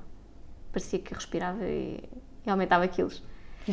Foi na gravidez, no pós-parto do Sebastião, também por já ter alguma atividade no Instagram e no Facebook, que eu conheci uma PT que me desafiou a ver-me no pós-parto, que viu a minha diástase e que, explicou que era uma diástase. E que explicou que era uma diástase e que fez exercícios corretos para mim e que eu me tornei mais aware de tudo. Também foi no pós-parto do Sebastião que eu fiz um curso, foi mais ou menos um curso no centro do bebê. Foi tipo os dias do bebê, do bebê. Tipo, nós juntávamos para aí durante um mês, uma vez por semana, não sei quantas mais, aprendíamos a fazer massagem do bebê, falávamos um bocadinho sobre as cólicas, sobre um monte de coisas. E para mim isso foi super útil, tipo, perceber outras mães que passavam pelo mesmo, como é que era, como é que não era. Foi muito bom. Gostei imenso. Hoje em dia acho que hum, recomendo imenso esse tipo de cursos já com o bebê, porque ajudam-nos a conhecer o nosso filho. E houve alturas em que ele não mamava bem e eu tinha uma pessoa a quem dizer. Tens uma pessoa de referência, eu posso ligar à Constância, posso falar com não sei quem, porque já tens uma ligação, não é? Já, uhum. já te conhecem. Uh, mas o Sebastião também foi muito tranquilo. Foi, foi bom. Muito bom consegui trabalhar com ele, levava no sling para trabalhar, foi maravilhoso. Ele só foi para a escola com um ano e meio, uh, porque o Miguel quis muito, eu estava grávida da Graça, no final da gravidez, e eu não queria que ele fosse para a escola, porque achei que ele ia estar sempre doente e depois trazia as coisas para a Graça, que ia ser recém-nascida. O Miguel achou que era ótimo ele ir para a escola, porque estava muito bebezão e precisava de desficaçar um bocado, foi para a escola e veio doente e trouxe Bom. doenças para a Graça. E ela ficou internada e foi no Santino. E depois saiu da escola e ficou em casa. E a gravidez da Graça foi como a do Sebastião? A gravidez da Graça também foi tranquilona. Eu estava era mais cansada. Estava muito pesada. A diástase que tinha do Sebastião, nós só conseguimos tratar de três dedos para dois. E depois eu engravidei explicar, logo. Desculpa, o que é uma diástase e o que é que quer dizer Uma diástase, está bem. Uma diástase é um fenómeno absolutamente normal e natural durante uma gravidez. Com o crescimento da barriga, os músculos, os abdominais retos, que são assim longitudinais, desde cá acima do peito até à pelvis, que no fundo sustêm todo eh, os órgãos internos e nos dão força, eles afastam-se um bocadinho para o útero expandir-se. Pronto. E é normal no pós-parto ter um, um dedo de afastamento, isto mete-se com dedos, que é uma posição que nós fazemos, que levantamos um bocadinho a cabeça para tentar fazer um abdominal e se pressionarmos à volta do umbigo conseguimos perceber que há um fosso ou não. Pronto. E aí é nessa avaliação que o fisioterapeuta faz. Eu tinha três dedos do Sebastião, que já devia trazer de trás. Uh, só que como não dei tempo para engravidar da graça, já vivi uma gravidez da graça, muito um, com todos os tecidos muito frouxos, com uh, a diástase a piorar e tinha muitas dores nas costas, tinha muita dificuldade em pegar o Os Sebastião. abdominais é que nos permitem estar direitos, não é? Exatamente, porque os abdominais são o centro da nossa força e, e, portanto havia já, eu já comecei a ceder um bocadinho na gravidez da graça, cansou-me um bocadinho. Mas a gravidez da graça, tu sabias que isso ia, mas sabias que ia Não, acontecer? não, não, Ah, não tinhas essa noção não. e decidiste ter a graça sem saber que ias ter esta consequência. Sim, um dia o Miguel disse-me assim: Ah, isto três, tipo, já na fase boa, não é? Passou ali a crise de casamento, na fase boa. Ah, três não tem. Três já está assim um bocado fácil. O que é que achas de termos um quarto filho? Normalmente era sempre eu que dizia que queria ter. Olha, vamos ter mais um. Mas foi ele. Disse assim: Tu não és para mim, me digas que queres ter mais um filho, que eu dou-te já mais um Eu filho. dou-te já mais três. Eu dou-te já! E ele: Não, não, não tem que ser já. E eu: Ai, tá, tá, que agora não vou estar aqui à espera mais dois anos para depois ter mais uma e andamos aqui nunca mais nos despachamos. Não, vamos ter quatro, então pronto, vamos ter agora. Tolice, nem sequer me apercebi que estava a fazer uma recuperação abdominal e que tinha que esperar, não é? Completamente tolice. Eu, hoje em dia digo às pessoas: calma, aprendi imenso com os meus erros. E então é claro que quando acabou a gravidez da graça no pós-parto eu estava com 5,5 de diástase, que é bastante. Cinco e meio é uma mão inteira. É, era muito. E era ao longo de toda, todos os retos. Ou seja, tu podes ter peito. mais eh, abaixo do peito. Sim. Tu podes ter mais só no umbigo e menos abaixo do peito e na zona pélvica. Ou o contrário, estás a perceber? Pode ser mais, mais aberto nos sítios que noutros, mas eu tinha inteirinho até lá abaixo. Portanto, incontinência urinária estava cada vez pior. Dores nas costas, hérnias, eh, estava ali de risco limite para fazer uma Estavas- hérnia. Estavas a, a compensar aquilo que os abdominais fazem com as tuas costas. Exatamente. Eu não conseguia andar com, o com a Graça ao colo muito tempo, nem com o Sebastião, nem com. Era péssimo, era horrível. Passava um dia de pé, ficava com as cuecas molhadas, por causa da posição vertical e não ter suporte, e não ter feito também um, um trabalho no períneo depois dos partos. E então comecei a fazer fisioterapia. A minha fisioterapeuta disse-me que hum, o ideal para mim era fazer uma dieta pré-cirúrgica, porque isto seria um caso cirúrgico. Fazer exames, ver médicos e efetivamente não havia nenhum trabalho que eles não pudessem. Porque eu não podia correr, eu não podia fazer exercício com impacto, eu não podia fazer nada que me podia ajudar a emagrecer no processo. Então como é que fizeste? Como é que foi? O é que eu fiz? Fechei a boca, perdi 10 quilos, fui operada, Que decidi queres dizer com fechar a boca? Que tipo fechar de a dieta boca é que mesmo fazer dieta. Uma dieta normalíssima. Ah, na altura fui acompanhada na Clínica de Nutrição de Lisboa, dieta normal, em que comes menos quantidades. Foi muito comes- difícil? Não, um bocadinho só. não, não foi muito difícil. É uma dieta lenta, não é? Porque não, não é para trazer grandes resultados do dia para a noite. Eu já tinha feito dietas mais malucas com grandes resultados, mas aqui eu queria uma coisa mais estruturada porque eu estava a preparar-me para uma cirurgia. Tinha que tinha mesmo que saudável, perder peso, claro. tinha que estar saudável, não havia nada de maluquices. E portanto perdi cerca de 10 quilos. Já tinha perdido antes 5, mais ou menos, antes de começar a fazer esta dieta. E portanto imagina que eu estava com 88 quilos hum, no pós-parto da graça e tinha que chegar para aí aos 70 para poder ser operada. Ok. Fui operada com 74, 75. O médico disse que estava tranquilão, desde que depois fosse perdendo, ah, continuando a perder, e assim aconteceu. E, e estava muito focada que, que isso seria hum, a melhor solução para mim. A minha fisioterapeuta disse-me que sim, que era o ideal, porque aquilo que ela podia fazer comigo, ela não podia garantir que uma diástase de 5,5 voltasse, voltasse ao que era, seria muito pouco provável, íamos estar a perder muito tempo uh, e que o melhor era ser operada e fazer essa reeducação toda depois, dar força, períneos, tudo e mais alguma coisa depois da cirurgia. E foi o que fizemos. Ela o facto teve... de teres feito esta cirurgia impede de ter mais filhos, de alguma forma? Não, ela não impede de forma nenhuma. Eu posso é perder algum resultado. Ou seja, ter que repetir a ter cirurgia? que fazer, fazer a cirurgia não te garante que não vais voltar a ter uma diástase. Há muitas pessoas que fazem esta cirurgia e depois não fazem mais exercício, não fazem nada. E isso está erradíssimo. Meu tu médico, hoje em dia treinas muito? Eu treino muito. Eu fiz a cirurgia para poder treinar, para poder ter uma vida ativa, para poder. Obviamente que a parte estética também me agrada, não é? Não vamos mentir. Eu tinha uma barriga inacreditável, que não se via o umbigo, que caía sobre as cuecas, e eu olhava para o espelho e eu sentia-me. E mesmo a minha performance enquanto mulher, no meu dia a dia, era de uma velha de 60 anos que não são velhas hoje em dia, atenção, calma. Senhora de 60 anos está maravilhosa. Mas eu tinha um corpo muito acabado, tinha dores, tinha limitações. A questão é que sentias-te uma mulher de 60 anos Eu sentia-me velha. E isso sim, é importante. E isso é ridículo é quando dobro. podemos fazer uh, mais por nós, pela nossa saúde, pelo nosso corpo, pela nossa vida. Portanto, eu, eu decidi que efetivamente eu ia entrar de cabeça. Eu não tive medo nenhum. Fiz a cirurgia tranquila, tive uma ótima recuperação. Claro que doeu, doeu muito, doeu mais que as cesarianas mas eu estava muito focada que era o melhor para mim e foi, foi ótimo para mim. A minha fisioterapeuta assistiu à minha cirurgia, foi muito giro. Ela disse que o cirurgião até teve que voltar a juntar os abdominais para os cozer segunda vez, porque apesar de os ter cozido a primeira vez, continuava a haver alguma pressão interna, porque durante muito tempo eles estiveram afastados, os órgãos foram-se reajustando de outra maneira e, portanto, ele teve que voltar a juntar outra vez e cozer segunda vez. Portanto, era imperativo dar força aos abdominais. E, portanto, eu comecei logo, passado um mês, a fazer uma fisioterapia adaptada. Step by step, até aos 4 meses, o cirurgião, nessa altura, deu-me carta, branca para começar a fazer aquilo que quisesse. E assim tem que continuar. O processo todo de perceber que é uma diástase, perder o peso, fazer a cirurgia, fazer a recuperação, voltar a ter abdominais normais. É um trabalho full time, quase. E quanto tempo é que demorou? Um ano e meio? Um ano, um ano e tal, sim. Hum. Eu fui, assim, foi muito rápida. Eu, em novembro, consultei um cirurgião. A Gina Graça nasceu em novembro. Portanto, passado um ano, quando ela tinha um ano, consultei um cirurgião, não gostei dele. Não me viu, não olhou para mim, não mexeu na minha barriga, não nada. Desisti. Fui à minha fisioterapeuta, ela disse-me que efetivamente tinha que ser operada.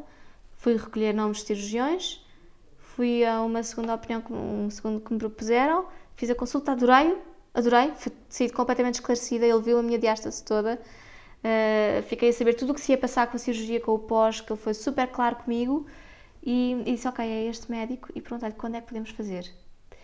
E eu comecei a pensar, ah, calma, o meu marido tem férias em março, vai ser em março. Portanto, isto foi uh, inícios de dezembro, apontámos a cirurgia para março. Okay. Mentira, não, foi muito mais em cima. Eu já tinha perdido o peso e já estava, tipo, estava naquela de eu acho que vou à cirurgia e ele vai me dizer que ainda tenho que perder mais peso, que não posso fazer a cirurgia ainda em sobrepeso. E foi em fevereiro que eu fui à consulta e marcámos a cirurgia para dia três semanas. Foi assim. Tudo muito rápido. Super rápido. Ele disse-me: tente perder o máximo que puder até lá, depois não se preocupe, vai continuar a perder. Online, não é? Porque, entretanto, fizeste, fizeste a operação e fizeste isto tudo, já tinhas uma presença online gigante. Sim, já tinha alguma presença. Partilhaste tudo. Porquê que partilhaste? Porque não encontrei ninguém que tivesse feito o mesmo e porque foi muito importante para mim eh, procurar pessoas que me explicassem tintim por tintim tudo o que elas sentiram fazendo a cirurgia e como é que foi o pós, e quando é que voltaram a fazer não sei o quê, e quando é que voltaram a treinar, e quando é que voltaram a dormir como deve de ser, e tudo. Portanto, é claro que os médicos explicam muito, mas nós precisamos sempre de encontrar alguém que tenha passado por isso e que nos alerte para todas as outras coisas que os médicos não, que não passam por isso, não é? Não podem explicar. E hum, eu ia fazer daquilo, não era um statement, mas eu, eu não ia fazer aquilo às escondidas. Muito menos falar de relance sobre uma coisa que é tão importante e que mexe com tantas pessoas. Eu sei que muitas pessoas foram pedir avaliações de, de diástase, não para cirurgia, mas para perceber como é que estavam, porque, perceberam, porque até lá também não sabiam que existia. Que existia. Portanto, a minha ignorância na altura não é única. Muitas pessoas também tinham imensos sintomas, imensas coisas chatas, sentiam-se constrangidas com a sua imagem, uh, com a forma como a sua barriga estava, com as dores que tinham, tantas coisas que mudam e não sabiam porquê. E eu acredito e sei que a minha, que a minha partilha de experiência foi importante para muitas pessoas. E... Como é que te sentiste a expor mesmo as fotografias do antes e do depois e de... Rala nada. Não te rala nada? Não, porque o meu corpo, eu acho que quando nós somos mães, nós percebemos que o nosso corpo esquece. deixou de ser nosso. Tanta malta já ouviu, já fizeram toques onde não deviam, não é? A nossa barriga já foi cortada, aberta. Eu hoje em dia tenho uma relação com o meu corpo muito mais fácil. Não sou nada complexada ou, ou tímida, ou porque o meu corpo já foi casa de quatro crianças e já não sei quantos médicos andaram por aqui, já não sei quantas pessoas viram e e portanto tenho uma, um distanciamento em relação ao meu corpo muito maior. Não... O que não quer dizer que não cuidas de ti. Exatamente, exatamente. Acho isso muito importante. Que já comentei com algumas amigas, eu também fui a primeira a ter filhos, assim, do meu círculo de amigos. Uh, e já comentei com algumas amigas, desde que fui mãe, eu, imagina, eu levo a minha filha à natação e não me depilo. Sempre, não é, não é sempre, mas imagina, eu era incapaz, incapaz de meter um fato de banho e não ter as pernas sem um pelinho. Claro.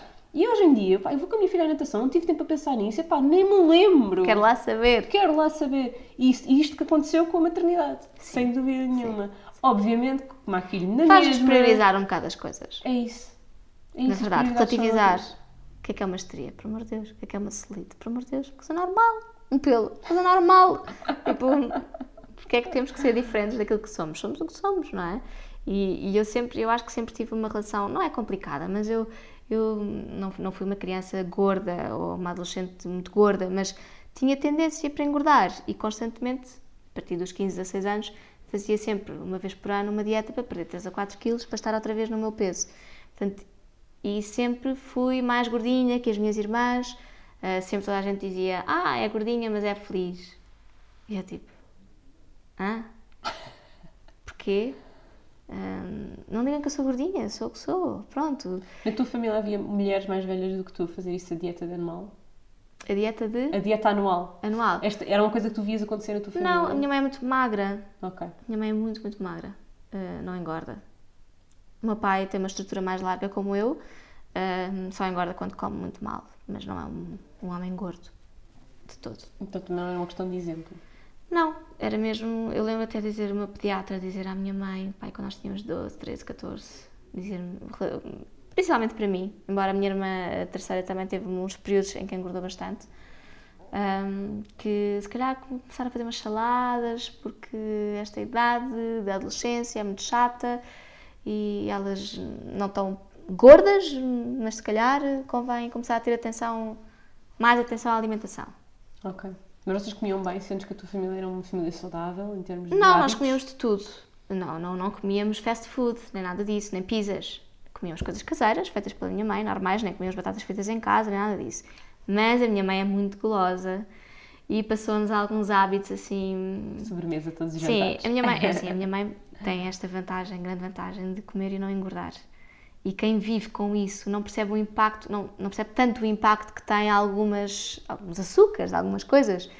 E, e, teve uma coisa muito difícil que passou pela morte da mãe dela quando era muito nova, já tinha três filhas e minha avó morreu aos 52 e era uma pessoa muito, muito importante mesmo para a minha mãe. E eu acho que nesse período a minha mãe comia mais leite, latas de leite condensado porque perdeu muito peso e precisava de recuperar.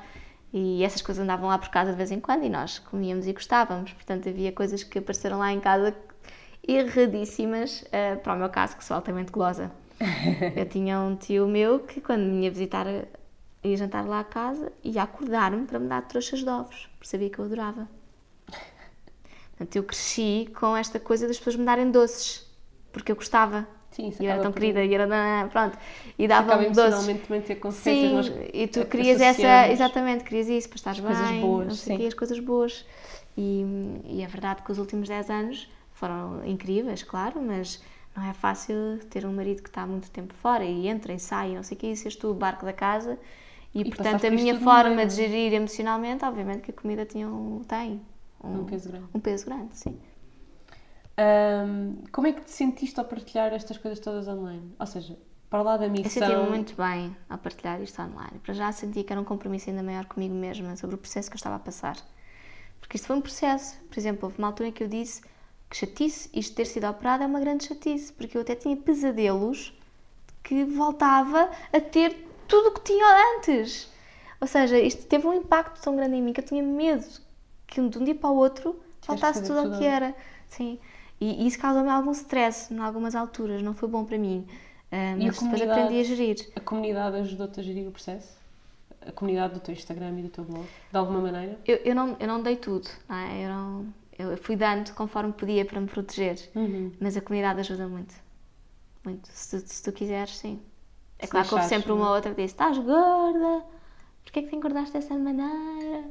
Devias era fechar a boca. Pronto, há assim pessoas que vivem mal com elas próprias, graças a Deus não aparecem muitas por lá. Portanto, uma comunidade mais positiva que, que negativa e que. Não tens aquela coisa de mil comentários bons, um comentário mau e ficas a pensar nisso? Ai não. Já, já estás. Já, já passou. fez uma armadura. Desde aquele dia que fizeram aquele blog nojento sobre, sobre com um post sobre mim, não sei o quê, eh, eu resolvi-me tudo nesse dia. Porque se isto é para continuar, vais estar imune a estas coisas. Boa. Ahm, aquela pergunta típica que tem que se perguntar quando se fala com uma mãe: o que é que a maternidade mudou em ti? Isso é tão difícil, essa pergunta. Eu mudei tanto desde que fui mãe da primeira filha. É isso que eu te ia dizer. É um processo tão longo. É que não foste mãe uma vez, não é? Que eu fui mãe agora há um ano, Sim. portanto, para mim é muito fácil avaliar isto. Mas eh, eu li também acho uma é que entrevista nós- sua que ficaste mais maricas. Sim, eu fui-me tornando mais mariquinhas, lá está. No primeiro e segundo filho, eu não tinha, não sei, não sabia tanta coisa, não é? Era mais miúda, era muito miúda. Ah, mas, por exemplo, primeiro impacto, eu lembro perfeitamente, a Leonor tinha 4 meses de férias para a Ericeira e eu não me atirei para o mar. Eu, normalmente, ia correr desde cá de cima até lá abaixo com ondas grandes para mergulhar e fazer carreirinhas e eu não fui capaz, porque tu pensas em ti como uma pessoa muito importante para o teu filho e não te queres pôr em risco. E nisso mudou-me, ou seja, situações de risco eu não, não as faço. Primeira vez que andei de avião depois de ser mãe, tempo inteiro a pensar, porquê é que estou aqui, porquê é que estou aqui, não precisava estar aqui, isto vai ser uma estupidez, o avião vai cair, que estupidez, não precisas de estar aqui. É claro que depois, com o tempo, relativizas tudo isso e tornas-te outra vez uma pessoa. Mas antes tu tornas-te uma leoa que queres proteger, eh, queres te proteger, queres proteger o teu filho. Ahm, Isso eu- melhorou. De gravidez para gravidez isso aconteceu-te menos? Coisas diferentes. Eh, Eu não era uma mãe ansiosa, nunca fui, e tornei-me mais ansiosa com a Graça. Claro, foi uma bebé que sofreu infecções respiratórias, que esteve Nós internada. não falámos da gravidez e do parto da graça Pois foi. início. Pois saltámos. foi. Saltámos. Queres contar como é que foi Mas posso Graça? contar, sim, a gravidez da Graça foi boa. Ahm, eu sabia que ela tinha que nascer eh, um bocadinho mais cedo, porque eu não podia chegar até ao fim da gravidez. Foi muito próxima com a Sariana do Sebastião. Tinha um ano e meio de, de distância e é um bocadinho Fizeste perigoso. alguma consulta antes da gravidez com algum Não. médico a dizer que querias engravidar? Não. Decidiste e fizeste. Sim, eu Ok. aparecia nas consultas grávida. Na Nunca última. fizeste esse planeamento com médicos? Nada, nem sabia só, que se fazia. Só com o Miguel. Sabes porquê? Não, sabes porquê? Porque a minha mãe nunca nos levou a uma ginecologista. Pois não tinhas esse, Nunca esse hábito levou. saúde feminina? Não. Tirando o parto? Não, nada. Uh, para a minha mãe nós não precisávamos de nada, estávamos ótimas. Ok. Porque na cabeça da minha mãe, só quando iniciávamos a vida sexual, ou seja, quando casássemos e tivéssemos filhos, aí então a vida sexual só se iniciaria depois de casar. Isto na cabeça é que- da minha mãe, Sim. claro que sim. E aí a responsabilidade é tua, porque já és uma mulher, portanto já não é uma questão... sim, portanto a minha mãe não tinha que o fazer. É claro que eu vou levar a Leonor eh, a uma ginecologista quando tiver idade para ir. Óbvio. Sim, quando tiver Agora, menstruação, tiver isto para a minha mãe não fazia sentido. isso tudo. Viveu numa época diferente, mais conservadora, pronto. Sim. Ahm, tanto que a, minha- a preocupação da minha mãe é como é que eu vou educar a minha filha sabendo ela que nasceu, que, que eu engravidei antes de casar. Ah, porque tu- a tua mãe também engravidou antes de casar? Não, não, não, não. Ah, a não, minha mãe é que tu- me dizia a Ah, mim. ok. Agora como é que vai educar a Leonor, Já percebi, sim. ela, sabendo ela, porque vai saber, Sim, basta fazer as contas. foi concebida antes do casamento. Oh, mãe, isso não vai ser uma questão. Basta fazer as contas, basta ler o teu blog. Exato. Basta ouvir esta Ler o entrevista. blog, ver a entrevista, fazer as contas, os miúdos, percebe? Ela sabe. Ela ainda hoje diz, eu fui a única que assisti ao casamento do pai da mãe. Na barriga. Na barriga, mas fui. mas pronto, eh, o parto da graça. Eh, eu insisti muito, eu sabia que tinha que ser antes das 40 semanas, estava já combinado com a médica, não podíamos chegar ao final porque podia entrar em trabalho de parto era perigoso, tinha que ser muito controlado. E hum, só que o Miguel ia fazer tipo uma semana fora e eu estava estourada, nem me conseguia levantar do sofá. E então andei a pedinchar à médica para ser às 38 semanas. Às 37, mentira, nunca na vida me passou pela uma cabeça fazer uma coisa dessas. Mas andei a pedir à médica por tudo às 37. Ela, não, às 38 e um dia. Tem que ser, tem que esperar. E pronto, esperei, esperei, esperei. E foi, pronto, não teve muita piada, porque, claro, entras para ter uma cesariana, és preparada, estás ali um bocado à espera que te levem para a sala, depois o bebê nasce, é ótimo, que bom, não sei o quê, mas não tem nada a ver com um trabalho Sim. de parto espontâneo maravilhoso. Não há parte das surpresas. Surpresa, nada disso. exatamente. Não, eu nessa manhã sabia, já tinha as malas feitinhas, fui para o hospital, ah, pronto, daqui a duas horas está cá a graça e, foi assim. Não, mas foi ótimo. fértil. E depois a recuperação, a amamentação, isso tudo. Correu tudo lindamente. Foi o mais fácil? Ou... Foi, foi muito fácil, tanto ela como o Sebastião. A a Graça tinha era já mal feitio, já desde nascença. E, e, portanto, eu não podia dar de mamar quando eu queria. Tinha que ser quando ela queria. Se eu lhe desse de mamar sem ela me pedir, ela mamava mais o resto do dia. Era tipo assim, um bichinho complicado. Mas era tranquila, né? Ela teve, ela teve azar porque apanhou uma, uma infecção respiratória do irmão. O irmão estava com uma conjuntivite quando ela nasceu, passado para uma semana. E a conjuntivite passou para ela e depois ficou nas vias respiratórias, o mesmo vírus. Um, e portanto, passado para aí 15 dias de ter apanhado um, essa bactéria, ou esse vírus, foi um vírus, começou a vomitar e eu já sabia, uma experiência de uma sobrinha minha, que vomitar era um mau sinal, é sinal de ir para o hospital. Até lá não percebi qual era a diferença de bolsar e vomitar, mas quando vi o vomitar dela percebi qual era a diferença. É, os bebés quando vomitam aquilo vai É um o mesmo frente. assim. Sim, sim, sim. E, e pronto, era diferente do, bol- do bolsar, que às vezes mesmo bolsam em jato, mas não era diferente. Aquilo vi todas umas contrações, um movimento de corpo que ela fazia, tinha 20 dias e eu fiquei assustadíssima. E a médica disse: se ela voltar a vomitar outra vez, vai para o hospital. E voltou a vomitar e fui para o hospital. E pronto, e a partir daí foram sempre sucessivamente bronquiolites atrás de bronquiolites, internamentos atrás de internamentos e foi uma chatice. E eu achei Durante o que é um ano? não, não tanto. Graças a Deus foi até aos quatro meses. Estive internada três vezes. Eh, Uma um dia, outro uma semana, outro três dias, mas isto para mim só me dizia que isto ia continuar. E eu fora de casa, com o meu marido, a trabalhar, bem, era tudo um caos, eu pensar nisto. Eu pensava que não podia sair de manhã com ela porque ela ia apanhar um bocadinho de vento e ia ficar outra vez doente. Ou seja, tinha que ser super resguardada e a vida Isto toda mudava, porque eu era daquelas que levava os bebés para a rua, para recém-nascidos e fazia tudo igual. Eles nunca tinham ficado doentes, nunca tinha tido havido problemas nenhuns. E portanto isto quebrava muito aquela de e agora vou voltar a trabalhar. Não, não vais, não vais voltar a trabalhar. Mas Ah, é isso que eu te ia perguntar, porque isto tudo, e nunca ninguém deu conta de tais não estar a funcionar. Ah, deram, deram. Muitos clientes me chatearam. Estou a brincar. Não, estou a dizer online. Sim, a algumas marca, coisas foram A acontecendo. presença do negócio. Sim. Tu soubeste gerir isso muito bem. Sim, algumas coisas foram acontecendo. Eu não deixei de trabalhar totalmente, tive que gerir quais seriam os prioritários e quais não, não é? Tipo, trabalhos com marcas teriam que acontecer, porque não podia falhar. Trabalhos com clientes, tínhamos que esperar até ser uma altura ideal para isso acontecer e isso acabou por acontecer quando tivemos esta oportunidade de ter uma empregada interna connosco. Ok. Foi uma... Que foi quando a, quando, Foi quando a Graça tinha... Tinha eh, 11 meses Ok. quando ela entrou. E depois a Graça também foi para a escola. A Graça foi para a escola aos dois anos, quando Exato. a empregada foi embora. Portanto, ajudou muito a protegê-la. Ela não ficou doente esse ano inteiro. Claro. E eu tive liberdade. E foi muito bom para mim, porque eu estava mesmo com ela todos os dias, ela não aceitava comer. Eu tive que ir fazer um casamento ao Porto quando ela tinha 5 meses, já estava mais que programada há dois anos. E eu tinha subidas de leite em pleno casamento, leite a sair pela t-shirt de fora, uma coisa horrível. E ela a chorar em casa com o Miguel, que não aceitava nenhum biberon, nada. Tipo, fazia greves de Muito fome. difícil. Muito difícil, sim. Tinhas, como é que foi depois a, a introdução da alimentação na, na Graça? Correu pessimamente.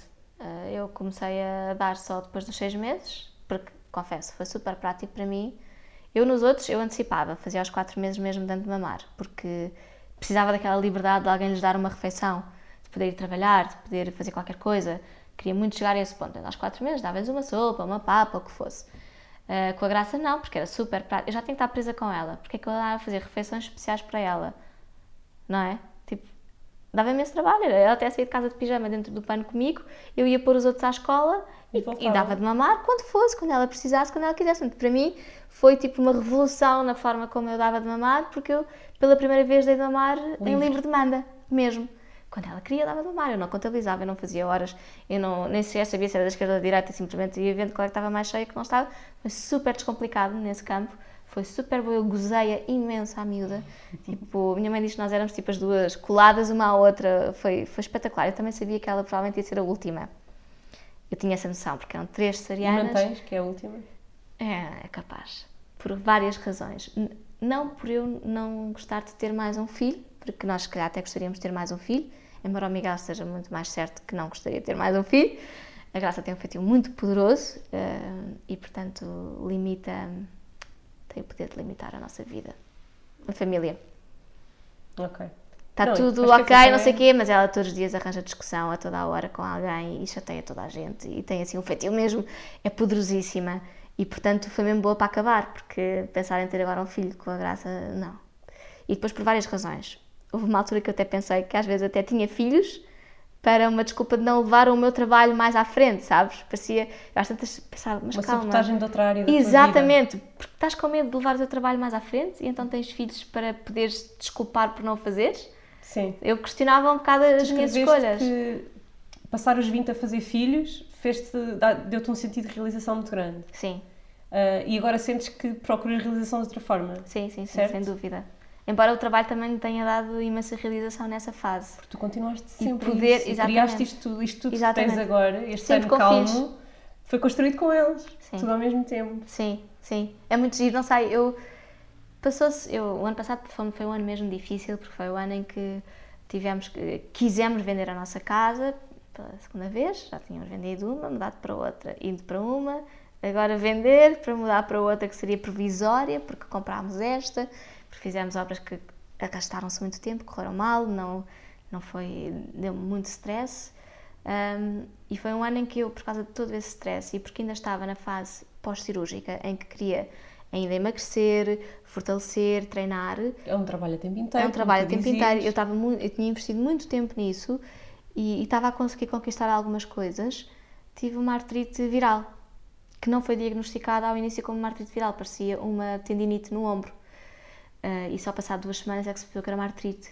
e Isso não foi- sabia se era viral um- ou não. Um passo para trás na tua recuperação. Completamente. Eu só dizia que injustiça, porque é que isto me acontece? Para além de ter sofrido horrores, porque foram os dores mais fortes que eu tive na vida, nem de uma cesariana, nem da, nem da abdominoplastia tinha sofrido assim, porque como foi neste, nesta articulação esternoclavicular, eh, aqui hum, perto da clavícula, não- qualquer movimento que eu fizesse doía-me horrores. O único movimento em que eu não tinha dores era completamente deitada, sem almofada, assim, e levantar para ir à casa de banho. Eram gritos. Era uma coisa horrível. E não tinha compreensão das outras pessoas, porque ninguém percebia o que é que estava a passar. Uh, a gente achava, é uma tendinite, vai fazer fisioterapia. Os remédios, isso ajuda. E eu, não, os remédios não fazem nada. Eu não consigo que me toquem, eu não consigo mexer-me, eu não consigo sair.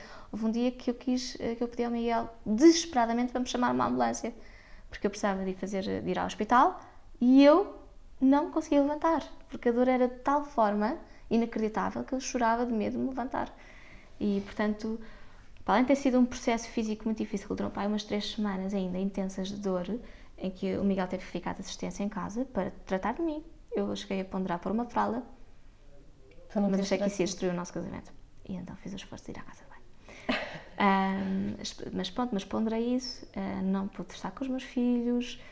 ah, e uma coisa é uma abdominoplastia que uma pessoa escolhe e é bom para nós e vai haver uma evolução. Aqui era, estava tudo pior, pior, pior, pior, pior, pior, pior. E com medo de perderes aquilo tudo que já tinhas trabalhado na na abdominoplastia, porque Sim. estás deitada na cama sem poderes fazer força nos abdominais durante não, três semanas. E dizerem, e dizerem que agora não ia poder fazer nada. Porque era uma recuperação e eu não podia fazer esforço nenhum. Não podia treinar, não podia andar de bicicleta, não podia pegar nos miúdos ao colo, não podia fazer nada. Zero. Porque mexe muito com muita coisa esta zona. É tão estúpido, mas realmente todos os pontinhos do nosso corpo são Tem úteis e são importantes. claro. E portanto, para mim foi muito frustrante em termos emocionais, de cabeça. Eu de facto estava num período muito esgotada, em que estava a ver as coisas todas pelo mau lado. Estava numa, numa onda de, de negativismo muito grande. Que era, nós estávamos há tempo demais a viver numa casa provisória que não tinha arrumação e portanto eu via tudo em caos à minha volta, apesar de tentar fazer melhor, não dava. Aquilo estava assim e eu não consigo viver no caos. Eh, mexe muito comigo. As coisas não estavam a acontecer no timing que era suposto, ou seja, nós já devíamos ter mudado de casa e não estávamos a mudar, e os meses passavam e não estávamos a mudar, e continuávamos numa fase provisória que me eh, punha ansiosa. O Miguel estava a voar muito, eu estava muito com os miúdos, eh, com trabalho, muito trabalho ao mesmo tempo, e a gerir esta obra também. E portanto estava eh, com ataques de pânico. Imagina, o Miguel ia voar no dia a seguir e eu entrava em pânico. Como- Onde é que eu vou deixar os miúdos? Como é que eu vou conseguir? Porque eu ainda estava a trabalhar aos fins de semana nessa altura. E não tinha quem me ficasse com os miúdos. Portanto, já não tinha empregada, já não tinha ninguém para ficar com eles e tinha que andar a pedir aos choques aqui, ali. Ninguém fica com quatro, uns ficam com dois, os outros não estão. Ah, com quem é, como é que Ninguém fica com isto? quatro? Não. Quer dizer, eu acho que os meus choques até ficariam, só que eles não cabem no carro. As logísticas, uma pessoa não pensa nesta É, a minha vida de trabalho mudou muito quando passámos para quatro filhos. E eu aí comecei a perceber que ia ter que estabelecer mais limites. Pronto. Entretanto, ultrapassei. eh, eh, Na minha última ida ao hospital, deram finalmente corticoides e tive que tomar corticoides durante uns tempos que finalmente pararam com a inflamação. depois de vários exames, de- depois de uma amiga minha olhar para mim e pensar que eu calhar estava com cancro, porque de tal forma estava alto esta articulação que parecia Um um, tumor. tumor. Ahm, Muitos sustos. Já apanhaste muitos sustos. É assim, eu sabia que não tinha, porque eu tinha ido fazer uma ressonância. Quando ele disse, não, já fiz uma ressonância, ela ficou, "Ah, ok, pronto, tudo bem, então, porque ela era médica, não é? Portanto, isto, quando ela olhou para mim, ela ficou tipo, mesmo preocupada. Ahm, entretanto, as coisas foram melhorando, mas nós não sabíamos se seria uma crise de artrite reumatoide. E eu a pensar, quê? Reumatoide Claro. aos 30 anos? Isto é para a vida. E, e eu a pegar uma máquina, como é que eu vou trabalhar? Como é que... Como? Mas porquê? E eu, eu sentia-me injustiçada mesmo. Depois percebemos pela, pela evolução do quadro que era uma coisa viral. Porque eu tinha estado com umas enxaquecas que nunca tenho no dia anterior a tudo começar, ah, porque tinha estado a vomitar, ou seja, provavelmente foi um vírus. E essa era a melhor das hipóteses, só que era uma recuperação lenta, sem remédios, ou seja, só os corticoides para parar a inflamação, e depois, gradualmente, sem fazer esforços nenhums, eu fiquei outra vez parada sem treinar. Quando estava a quando, conseguir, quando voltaste a poder treinar, em que estava com medo, estava com medo de voltar, que voltasse a doer-me. E, e disse ao meu PT, olha, vamos voltar a treinar como se eu nunca tivesse feito nada e como se eu nunca me tivesse acontecido nada. E psicologicamente, como é que foi isso? É que eu, quando voltei, eu voltei a treinar há pouco tempo, portanto, eu, desde que a. Aurora nasceu, não- Sim. fiz muito poucas coisas, só o Claro, mínimo, mas não claro. treinei mais. E agora, quando voltei a treinar, eu estava frustradíssima por não conseguir fazer as coisas que fazia antes.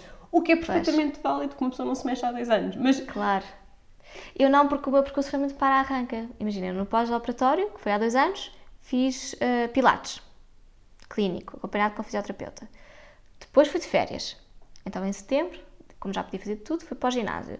Mas no ginásio andava assim um bocado perdida por lá, não é? Só fazia como queria, as repetições que queria. Então, em dezembro, comecei PT. Só que depois, em abril, aconteceu isto. E de dezembro a abril também não é assim tanto Sim, tempo para tu criares muita resistência. Portanto, quando ainda estamos a falar num pós-cirúrgico antes de um ano, não é? Uhum. Ah, tanto que eu não fazia um abdominais. Mesmo estando a fazer PT, não conseguia fazer abdominais. Agora faço. E quando mudei de casa, e a pouco a pouco, toda a vida começou a acalmar. Comecei a ganhar imensa paz, vivo com imensa paz aqui dentro, coisas estão tudo no sítio certo. Gostas de trabalhar em coisas casa? escola. Adoro trabalhar em casa, detestava trabalhar em casa. Não, agora sinto-me numa fase muito mais introspectiva, numa onda muito mais positiva. Já não tenho aquela ansiedade de eh, ter que estar com pessoas e partilhar, não sei o quê. Quero fazê-lo, claro que sim, mas gosto muito mais de estar comigo. Acho que gosto muito mais da pessoa que sou hoje e não tenho problemas nenhum de estar sozinha. E tanto que já montei lá ao fundo um quartinho de, de ateliê e tenho voltado a pintar gradualmente. Portanto, é bom. tipo, Queres voltar a pintar? ah, sim, quero. Eu tenho, tenho sempre montes de coisas, ideias que quero fazer e não. E, mas eu precisava de um espaço, porque eu sou muito física a pintar, gosto de pintar em tamanhos grandes e, e não posso pintar aqui num cavalete, porque eu trabalho em três ou quatro trabalhos ao mesmo tempo. Preciso de um espaço grande para o fazer, que possa sujar à vontade, deixar sujo e voltar um dia a seguir. Ainda assim, aquele não é o ideal, ah, mas foi o melhor que se pôde arranjar. Para já. Para já. E como é que sim. te sentes fisicamente? Sinto-me ótima. Sinto-me ótima. Não estou no peso que devia estar, mas sinto-me muito mais agradecida pelo corpo que tenho, Quando dizes que funcional. não, que não estás no peso, é não estás no peso que querias ou no peso que é não, saudável? que é saudável. Ainda estou longe do peso que é saudável, porque hum, porque eu sou daquelas que come quando está feliz e quando está triste e porque sim, e exagerei um bocado nos últimos tempos. Porque sim, enfim, e agora estou a pagar as fagas. Mas estou a fazer uma, uma reeducaçãozinha outra vez e a cortar aqui em algumas coisas e já estou toda contente. Boa, Ah, para mim é uma coisa importante de estar num peso confortável. Muito importante. boa. Para me sentir confiante, segura na totalidade. Ahm, em relação às mudanças que a maternidade te trouxe, eu tinha-te mandado umas ideias, já falámos, tipo, o estar a trabalhar em casa e já gostares mais e tudo isso, e o- a tua visão do mundo ahm, mudou, ou seja, não estou a falar do medo e tudo isso, mas aquilo que é importante, ou aquilo que é relevante, ou... Ah, completamente. Que eu é que é aprendi, agora? aprendi a pôr as coisas todas em prioridade. Ah, aprendi, para já, a relativizar. Que era uma coisa que eu não sabia fazer muito bem. Frustrava-me imenso. Eu também cresci muito, não é? Eu era muito comida quando tive filhos. Portanto, este processo de ter filhos e da maternidade acompanhou o meu crescimento enquanto pessoa numa fase muito crucial que são dos 20 aos 30, não é? E, e, portanto, talvez por isso tenha sido tão intenso ao mesmo tempo. Mas para já aprendi a priorizar as coisas. O que é que tem importância, o que é que não tem importância, se a cozinha está arrumada ou não. Eu hoje em dia, apesar de gostar muito de ordem, rala nada sair com as camas por fazer de casa. Pronto, não tem importância. O que interessa é que saímos todos de casa, com calma, não houve muitos stresses e está tudo bem. Isso já muda imenso o meu dia, a forma como nós saímos de casa. Saímos todos a discutir e aos gritos uns com os outros, que acontece muitas vezes. Estraga tudo. Eu já, eu já estou assim, mas pessoas, porquê é que tem que ser assim? Mas que chatice e não sei o quê. Tu partilhavas este fim de semana que. Ah, este fim de semana, que chatos! Eu, eu houve uma coisa que eu, que eu decidi há um ano e que era eu vou parar de me queixar. Lá está, estava numa onda muito negativa em que só olhava para as coisas más, parecia que estava em competição para ver quem é que tinha a vida mais difícil, porque efetivamente estava numa fase difícil e, e também me sentia pouco compreendida nessa fase. Ah, e eu decidi, acabou, acabou. Eu tenho tantas coisas boas e eu não sou isto, eu não sou nada disto. Portanto, eu vou parar de ser assim e eu vou passar a olhar para as coisas boas. E eu acho que, que a maternidade ajudou-me a transformar isso. E, e pensar em mim primeiro, pensar eu como a principal prioridade de todos cá de casa, trouxe-me muito mais coisas positivas. Só que isso é um processo. Eu, nós que nos tornamos mais, nós não somos a prioridade, é o E bebê. dizes isso assim, dizes, por exemplo, online, tu dizes isto assim. Ah, Eu digo, só que as pessoas não percebem. Devem achar que eu, que eu sou uma privilegiada, que eu estou a falar de barriga cheia. Não estou, não estou a falar de barriga cheia. Ah, E não é sempre fácil fazermos nós próprios E não é sempre fácil, sim, não é fácil. E, é, e, e as pessoas gostam muito sempre de ver eh, o outro lado, não é? Tipo, diz uma coisa, ah, estou tão bem, estou em paz, não sei o quê. Ah, pois, ah, uma casa assim, ou não sei o quê, não é? Tipo, há sempre alguém que gosta de dar o outro revés da medalha. Eu às vezes até me custa pôr coisas quando estou bem, porque, porque sinto que vou sempre ofender alguém que não está. Ah, e portanto às vezes animo um bocadinho de fazer isso. Mas, mas a verdade é que desde que eu fiz a cirurgia, que eu percebi que eu era efetivamente a prioridade desta casa. E depois de ter passado pela, fa- pela fase da artrite viral, percebi que a minha saúde mental ainda era mais importante que a saúde física. E portanto foi todo um processo de descobrir que, que eu, quem é que eu sou agora? Houve uma altura que tipo me caiu a ficha e pensei, eu não sei quem eu sou. Tipo, eu passei 10 anos a ter filhos. E acho que isso destruiu algumas das coisas que eu sou. Não, já não sei. Preciso ir procurá-las. não é? Sim, sim, preciso parar um bocado. voltar a de- pô-las em Exatamente. evidência. Preciso perceber quem sou e o que é que quero ser daqui para a frente. Como é que cuidas da tua saúde mental hoje em dia? Olha, faço. hum, o treino ajuda imenso na minha saúde mental. As Ah, pessoas esquecem que mexer o corpo é a melhor maneira de acedermos à Ah. nossa mente. sem dúvida. E depois faço questão de ter momentos eh, em silêncio em casa. Tipo, de vir a casa durante o dia, quando os miúdos estão na escola, e estar só a fazer alguma coisa que eu gosto. Uh, de ir fazendo workshops de coisas que nunca fiz na vida. No outro dia, há uns meses, foi um workshop de alimentação sem bichas, tipo, coisas que eu não faria. Uh, neste momento tenho tentado ir buscar uh, paz e trabalhar outras coisas que nunca trabalhei. E, sei lá, ir dar uma volta de bicicleta a ouvir música, uh, ter a sensação de paz e de liberdade, um, essas pequenas coisinhas, e pintar um bocadinho. Ou seja, não viver, eu neste momento não vivo com sanguice de criar ou fazer alguma coisa. Vivo tranquila, sem ter, sem ter necessidade de chegar mais depressa que a outra pessoa a fazer aquele projeto. Não, eu até digo, não tenho ambições. Ou seja, poder priorizar o que é, que é importante e o que é que não é. Dizer, ok, mesmo que um cliente peça para ir trabalhar ao sábado, tu gostas muito daquele cliente, mas tu não podes ir trabalhar ao sábado. Tu tens que ser fiel àquilo que tu disseste. Não vais trabalhar aos fins de semana, por muito que seja perderes 200 clientes, porque vais subverter tudo aquilo que tinhas decidido para ti e que é aí que está o teu equilíbrio. E portanto tem sido muito descobrir qual é o meu equilíbrio, onde é que eu estou bem, quanto é que eu preciso trabalhar, até onde é que eu preciso de ir. Não ceder-me, não, não deixar que a vida tome conta de mim. Uh, só para aproveitar que estás a falar nisto, Hum. quais são os projetos que tens agora para o futuro? Tens alguma coisa que queiras partilhar? Ahm, Se não tiveres, também não faz mal. de Tenho, assunto. tenho uma pequena coleção que vai sair, que fiz com uma marca que gosto muito, para uma coleção que se adapta a mais corpos, não só corpos muito magrinhos. De mulher? Sim, De roupa para mulher? Roupa para mulher, vai sair em breve. Ahm, tenho o meu canal do YouTube, que está tipo assim a morrer, mas queria muito dedicar-me a uma vertente mais comunicativa pela imagem de vídeo e queria muito montar uma exposição. Está quase. Só coisas boas. Sim, e depois vamos, ah, vamos de férias. Isso para mim também é um projeto importante. Claro que sim. vamos fazer não todos. férias. Sim, o Miguel ah, aprendeu que pode tirar licenças sem vencimento de um mês, por cada filho até aos 6 anos, que nunca tinha feito. Ah, ok. E, e agora fez ano passado a primeira vez, fomos fazer uma volta por Portugal E este ano vamos fazer, mas mais para sul outra vez, um mês de todo julho. Uh, uma semana delas vamos fazer em autocaravana e portanto vamos ter um mês totalmente dedicado a nós, família, que é uma coisa raríssima. Os seis. Os seis nunca tivemos, tivemos a primeira vez no ano passado. Foi bom e mau, não é? Tem de tudo. Tem alturas em que tu dizes "Ah, escola, por favor, precisamos de escola. Mas é muito bom porque, tipo, sem telefones, sem computador. Quase sem telefones, não é? Mas sem computador, sem muitos brinquedos, com menos coisas, mais eh, campo, praia, família e construção. Eh, portanto, vamos fazer isso. E vocês não cabem todos num carro. Vocês são seis. Depois nós temos um carro de sete lugares. Ah, ok. Temos, eh, temos um Fiat 500L, que é tipo um carro um bocado, para as pessoas dizem que é um bocado improvável para famílias, porque não sabem que existe. Eh, o meu marido é completamente anti-monovolumes, por isso ainda não nos conseguimos meter uma monovolume. Este carro tem sete lugares, aqueles dois na mala, e nós andamos só com um levantado, portanto temos metade da bagageira disponível. Ah, ok. E como é que surgiu a coisa da bicicleta? Sempre andaste de bicicleta em Lisboa? Olha, eu desde que, já é uma desde que estudo pessoal. no Chiado, eu vivia no Lumiar com os meus pais e ia para o Chiado quando estava bom tempo de bicicleta, algumas vezes. Gostava imenso. Então a gente dizia, ah, impossível andar de bicicleta em Lisboa. Eu, não, tipo, imagina, Avenida República, era só pôr uma faixazinha ao lado, nada especial, até só um tracejado, para as bicicletas irem só ali mais seguras. Está a dizer, não, tem tantas colinas, é impossível. Eu, não é nada. Eu vou para o Chiado, sabes, um bocadinho, está bem? Então, tens mudanças? Pois mudanças. Eu não, nunca tive medo de fazer exercício, nunca tive medo de puxar por mim. Gosto de fazer isso.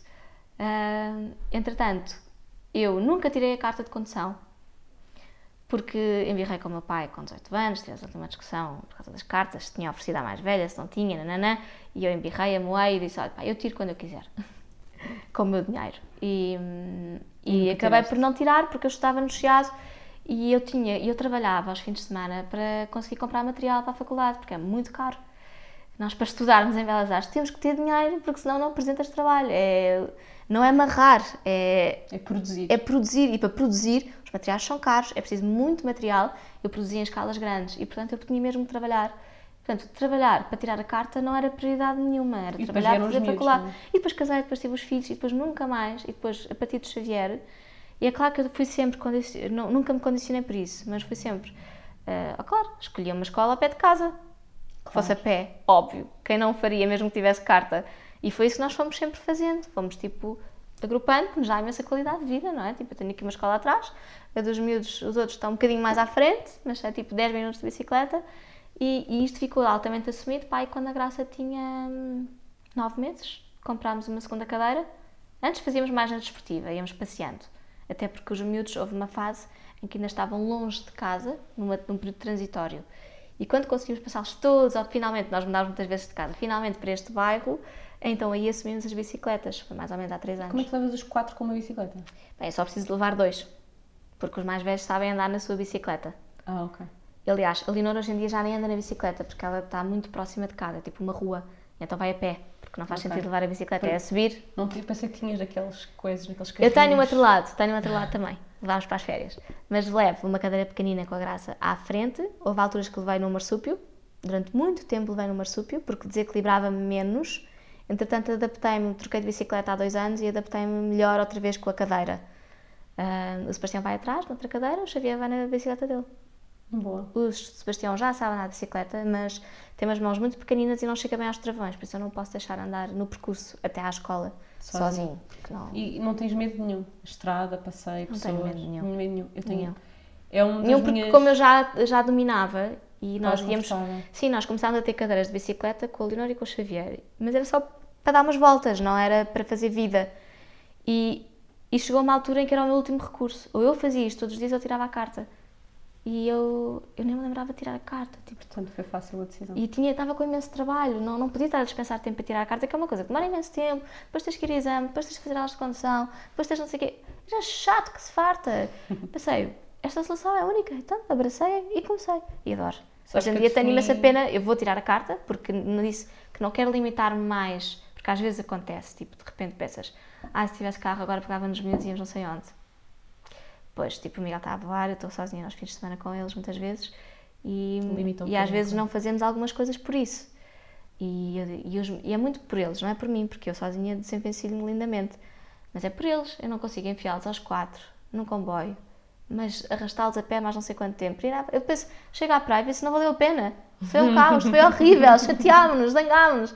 Portanto, já fiz, não vale a pena, porque o stress é tanto realmente mais vale ter um carro e enfiá-los todos no carro. Mas depois tenho medo de perder, se eu tiver um carro, eu nunca mais vou andar de bicicleta no dia a dia, Ah, porque eu vou é querer verdade. ganhar confiança para conduzir todos os dias. Acho que consegues. Se tu gostas mesmo de andar de bicicleta. Ai, eu adoro. Olha, eu este ano, hum, pronto, eu não sei se tu fazes ideia do que é que eu faço profissionalmente, isso já conhecias minimamente no trabalho. Não, eu não conhecia, eu fui investigar assim há pouquíssimo tempo, mas ainda estou muito no ar.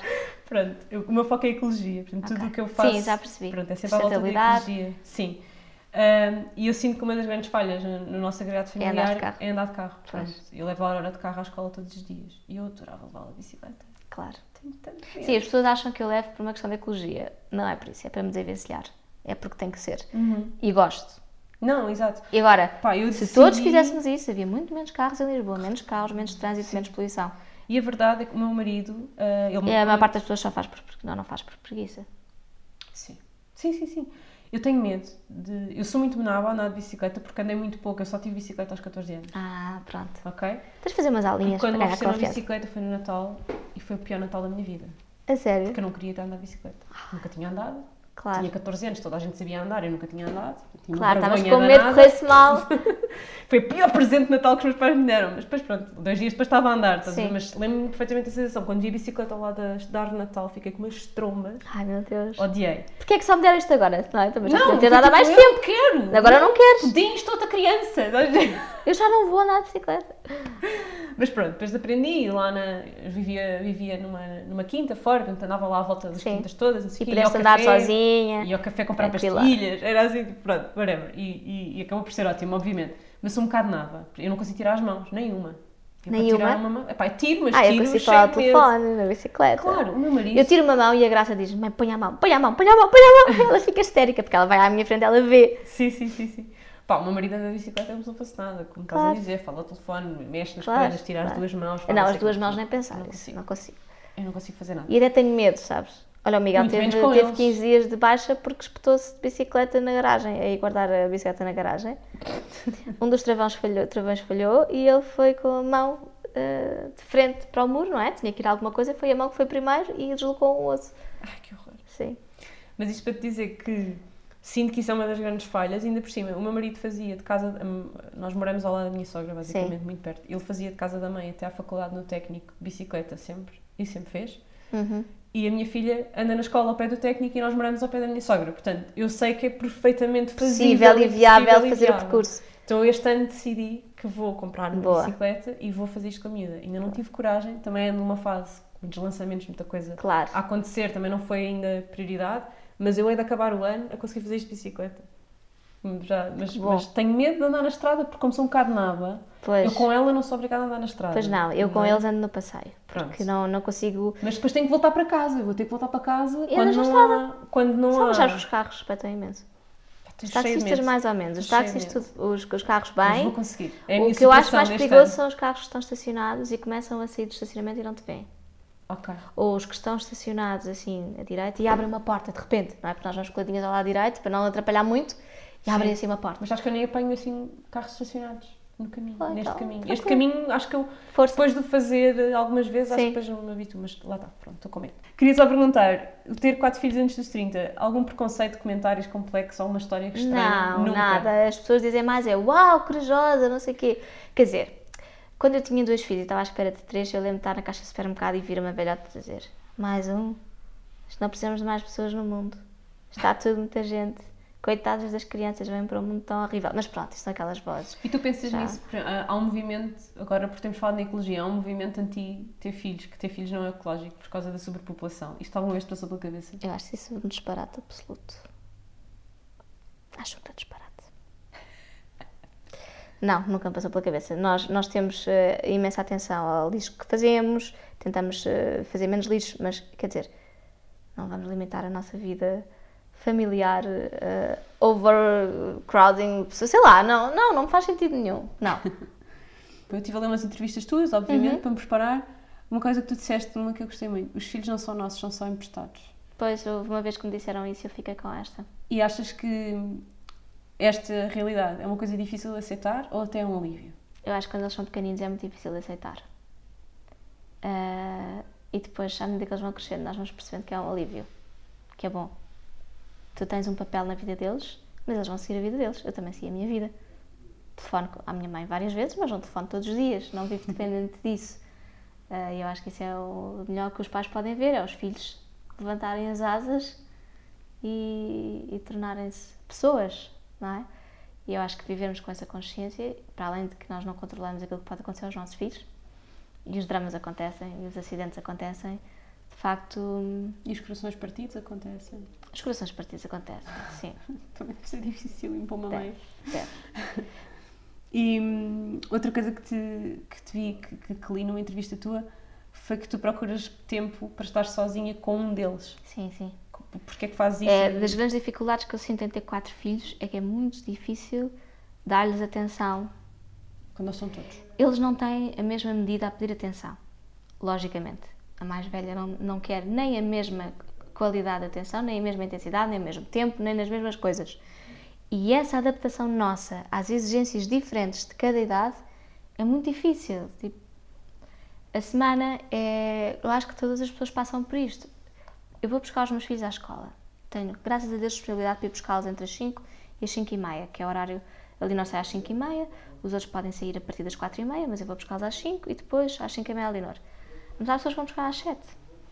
Mesmo assim, eu chego a casa e eles só têm tempo para tomar banho, eu fazer um jantar, verem um filme. Ou seja, eu não estou com eles, eu estou a mandar no que eles vão fazer. Agora vais tomar banho, agora vais te vestir, agora vais arrumar o quarto, agora vais fazer não sei o quê. Isto não é tempo de qualidade de pais e filhos, é tempo importante porque tu estás e dás orientações, e os teus filhos sabem que és tu que estás em casa, não é uma empregada, não é a avó, és tu, és a mãe e és tu que tens que fazer esse, esse papel. Se o puderes fazer, obviamente, eu acho que isto tem impacto e é uma grande. e é muito bom, é muito, muito bom tu poderes ser tu a fazer isso, mas desgasta. Não é? Desgasta todos os dias fazer isto com os nossos filhos. Desgasta. desgasta. A nós, a e, e eu preciso de ter tempo um, com eles em que eu não tenha que estar, porque eles, eles, eles comem-se a falar, falam uns por cima dos outros, zangam-se porque estavam a falar e o outro entrou por cima. E eu quero falar com o meu marido e não consigo. E, e é tudo, é too much, são muitas vozes, são muitas coisas. E eu vou tirando, não está estipulado, não tem regra, portanto às vezes até é surpresa, apareço na escola deles e pst, vá, vamos almoçar, vem um. Uh, por exemplo, os mais velhos, à quarta-feira, vão à catequese com os meus pais, vão lá pô-los à catequese. Então eu sei que nesse só tenho os mais novos, e os mais novos eu sei consigo dar-lhes atenção de qualidade aos dois ao mesmo tempo. E nesse dia vamos lanchar, ou se calhar não jantamos em casa, ou, ou vamos a um parque, ou qualquer coisa, e eu estou com eles. Uh, os mais velhos eu tiro-os da escola para almoçar, tipo quinzenalmente, mais ou menos.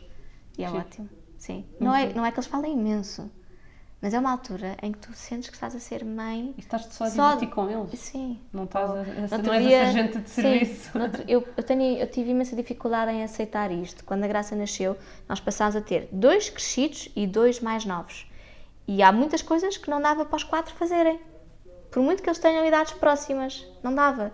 E então, cada vez que o Miguel chegava e finalmente ele estava em casa e nós tínhamos que fazer coisas em separado com eles, frustrava-me, porque eu queria fazer coisas todos juntos, mas ao mesmo tempo as coisas que podíamos fazer todos juntos eram tão poucas que. Vocês fazem juntos? Olha, o que, é que, que nós fazemos muito? Levar bicicletas, skates, trotinetes para um, para um parque. E passar o dia. E andar. Tarde. Sim, nós também andamos, eles também andam. E ou então vamos para um quiosque, nós tomamos café e eles andam. Jogamos rugby, tipo, comprámos uma joga de bola. Não, não sequer jogamos mesmo rugby, mas tipo, lançamos, atiramos a bola uns aos outros. Vamos passar um dia, um final de dia à praia e jogamos um rugby de praia, por Sim. Uh, quando o Miguel está, é muito mais fácil dinamizar essas coisas. Quando o Miguel não está, eu deixo as coisas simples. Fazemos um bolo, fazemos coisas mais caseiras. Uh, mas foi uma frustração para mim perceber que tínhamos de fazer programas separados. E então, eu acho que a minha maneira de compensar, eu senti-me tão frustrada por estarmos em direções opostas. Agora, cada vez menos. Agora já conseguimos um bocadinho aproximar todas as vontades e gostos era tipo tirar um e estar sozinha com um. No outro dia fui jogar paddle, veio o Xavier comigo, ele ficou a bater bolas, mas no caminho vamos para trás e para a frente só os dois sozinhos. E é giro, é bom. Boa. Tinha aqui uma pergunta. Ah, neste momento, qual é a missão da TAIS, do teu, dos teus projetos profissionais? Olha, tenho uma grande ambição, que foi, eu tive que parar com as entrevistas, porque estava com tanto trabalho. As entrevistas às mães empreendedoras chamaram tanto trabalho de sessões fotográficas particulares que eu não consegui continuar. E eu queria dar um novo rumo a esse projeto, queria voltar a abraçá-lo e queria. Só que é assim, aquilo que se fazia há oito anos, hoje em dia não é pioneiro, não é? Uhum. Uh, já acontecem não sei quantos mil formatos diferentes, portanto eu queria muito pensar numa maneira deste projeto voltar a ter impacto. Na Ainda mesma, com Na mesma- na mesma estrutura, sim. Mães empreendedoras. Adoro. Como vês. Mães ou pais. Sim. Atenção, também entrevistei um pai. Mas ah, sim, como vês, identifico muito com a Boa. missão, portanto, Que bom. espero que aconteça. Uhum. Eu- aqui uma provocação, eu vi a tua house tour na Fox and June Sim, e agora estou aqui. sim. Ah, E é tudo lindo. não, mas não está tudo arrumado. Tá? Ah, isto para ti não é arrumado, bom saber. Ainda bem que não fomos à minha casa. Não, isto para mim, quer dizer, para mim está mais ou menos. Os quartos estão mais ou menos. Isto, isto para mim é o que eu podia desejar no melhor dia da minha casa. E Tipo, antes de, antes de tu chegares, haviam aqui umas coisas em cima da arca que eu arrumei. Ah, mais nada, pronto, foi só isso.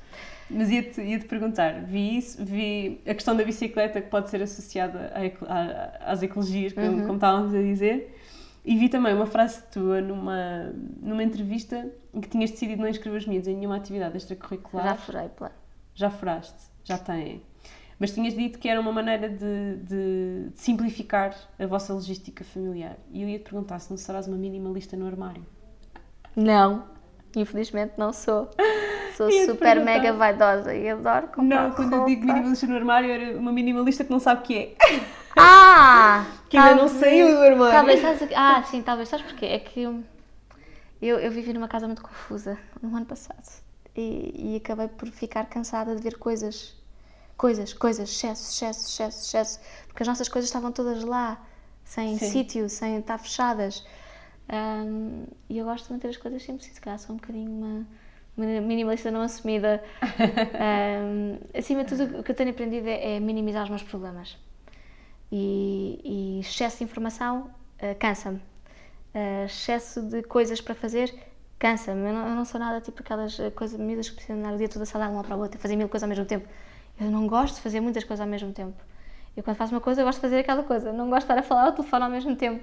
Eu gosto de saber que aquilo que eu estou a fazer, estou a fazê-lo bem. Eu sou virgem, não sei se é, é por isso que sou mais obstinada com algumas coisas. Eu nem sequer sou muito Focada. perfeccionista. Uh, só que não, não gosto de fazer não sei quantas coisas ao mesmo tempo. Portanto, Gostas de estar presente. gosto de fazer as coisas com consciência. Pronto, pelo menos com consciência, o melhor que posso. E, e ter os miúdos, bem, andar com dois atrás a prol das atividades dos mais velhos, para mim está fora de questão. Tipo, ter dois tristes atrás o tempo inteiro e eu ter que definir isso de bicicleta, a fazer voltas horárias, não sei o quê. Não, não, não, não, não. Até porque, para mim, é assim, eles que cresçam, quando crescerem, crescidinhos, bem crescidinhos, vão sozinhos para as suas atividades, que eles decidiram, que eles querem fazer e vão fazê-las. Porque agora eles andam um mês no judo.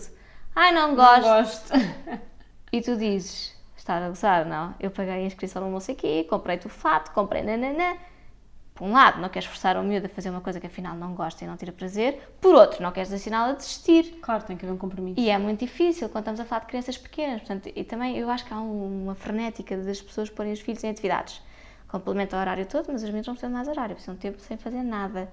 Brincar. E, e não têm. Houve um ano que eu não os pus em ATL. Eu nunca os pus em ATL de férias de escola. Vêm sempre comigo para casa, ou vamos fazer qualquer coisa, ou eu assumo que não trabalho, assim, arranja-se. E houve um ano que eu tirei a televisão de casa, nesse, nesse período, era julho. Não estávamos propriamente de férias em algum lado, estávamos em Lisboa, o Miguel a trabalhar, eu em casa, e os meus estavam em casa comigo, todos, sem ir à escola. E eu tirei durante 15 dias a televisão de casa, de propósito, para eles fazerem outras coisas. É claro que, passado 10 dias, voltei a pôr, porque estava a dar em louca, mas era muito para eles se aborrecerem, não terem nada para fazer. Porque, Isso potencia a criatividade. claro que sim, e faz parte, e frustra-os também um bocadinho. E eu acho que. Eu acho que o nosso papel como pais é não lhes facilitar a vida. Obviamente, proteger aquilo que nós devemos proteger, mas de resto, nós temos que. Há pessoas que dizem, ah, coitados, e quando está a chover, leva de bicicleta. Eu, e então? Chegam à, à, à escola com os ténis molhados. E então? Sabem que há coisas chatas na vida. É a vida, paciência. desconfortável. É desconfortável, está vento, está não sei o quê. Paciência, eles já são. Eles já vivem ultra mimados. Eles ligam a televisão, escolhem o que querem ver a hora que querem ver. Portanto, nós, nós tivemos, todos nós, de crescer, sempre. exatamente, com- a adaptar-nos à hora que havia o desenho animado que nós gostávamos. Depois temos que fazer outra coisa qualquer. Eles já têm todo o poder na mão deles. Se nós não os frustrarmos ou não eh, mexermos um bocadinho a coisa, também o QB, que eu também não quero infernizar a minha vida, não é? Eu também sou um bocadinho preguiçosa às vezes. Portanto, eu às vezes não faço mais porque começo a pensar que a minha, eu estar muito bem também é muito importante. Mas é importante dar-lhes uns toques. Sim. Também vi numa entrevista também falares disso na bicicleta, sim. Sim. No fundo, crias esta resiliência para a vida. Às vezes não é fácil. Às vezes chove. Às vezes molhas-te. E tendo isto tudo em conta, qual é a dica minimalista que queres deixar aos nossos ouvintes? Ai, façam muitos armários na vossa casa, estou a brincar. Eu faço grandes limpezas de brinquedos e dou, por exemplo, às escolas. Normalmente eu dou às escolas, porque faz sempre falta coisas, brinquedos, eh, antes do Natal, porque no Natal, apesar de eu não comprar muitos brinquedos, eles são quatro e vão chegar a casa do avô, do avó, das tias, não sei o quê, portanto vão chegar a casa vezes quatro. Então, nessa altura faço uma limpeza e quando vim para aqui fiz outra grande limpeza. Eu disse aos meus, vocês vão pôr numa caixa os vossos brinquedos preferidos e só trouxeram esses. É claro que nós depois trouxemos os livros, os jogos, aqueles que, eram, aqueles que são mais intemporais para sempre. E temos um armário no corredor onde temos os brinquedos arrumados. Por isso, eles não têm os brinquedos sempre à vista, que é melhor porque não estão sempre a desarrumá-los, não é? Quando querem brincar, vão buscar uma coisa. Mas não sei muito bem como é que se transforma isto em dica. Eu diria que é ter só o essencial, ter o essencial. Não, não inventar, porque às vezes é muito mais giro eles irem para a praia sem brinquedos. Quantas vezes eu não faço isso? Eles brincam muito melhor e sem chatices, sem brinquedos.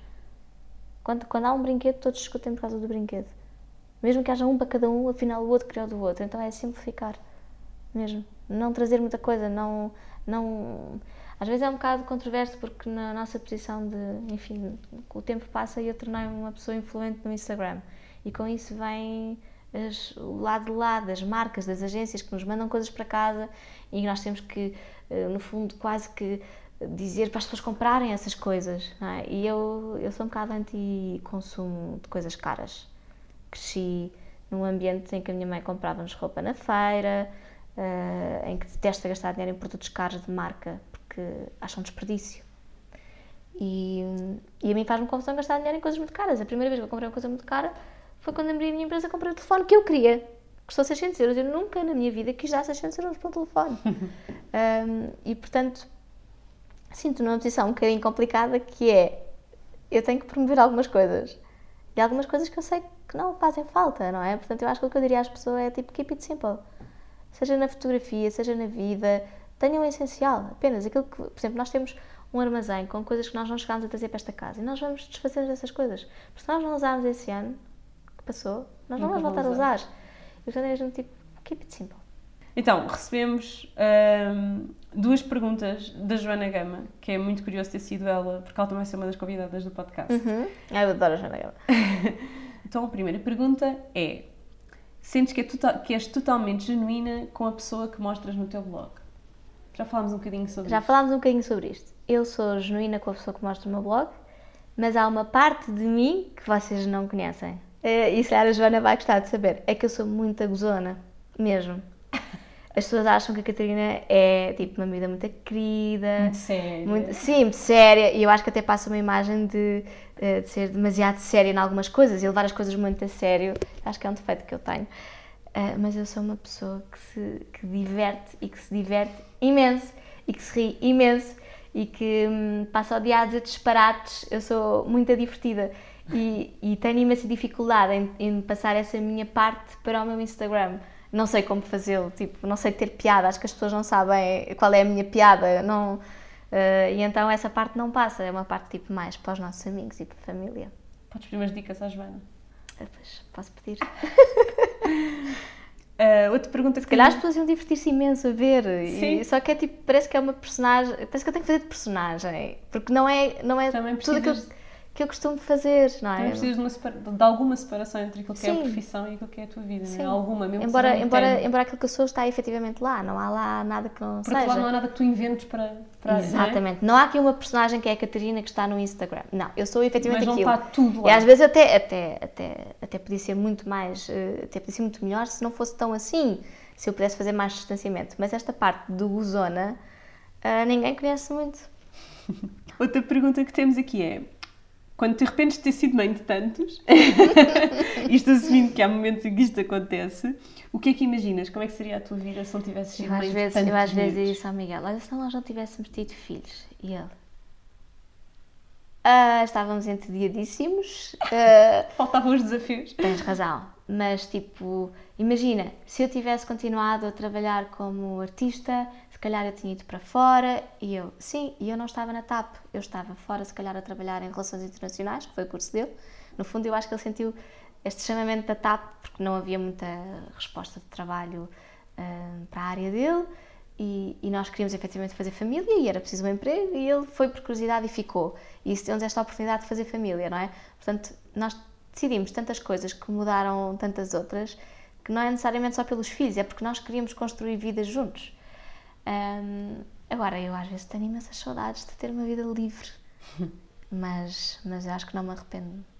E por outro lado, o facto de teres tido os filhos todos de seguidinha e aos 20, Sim, Quer dizer alguma coisa no futuro, não é? Eu também já aprendi que é assim, não é para eles terem 16 anos que eu vou estar mais livre. tu Porque nós vamos estar sempre mãe sempre deles. super preocupadas e com coisas e, se, e onde é que ele anda, onde é que não anda, e se já chegou e não chegou. E portanto é uma coisa que nós levamos connosco para a vida, ser mães e essa preocupação. Ah, mas eu também, sabes o que é que eu acho? Eu não posso dizer a ninguém, tenham filhos novos, ou tenham filhos só aos 32, ou só aos 30, ou só aos 22.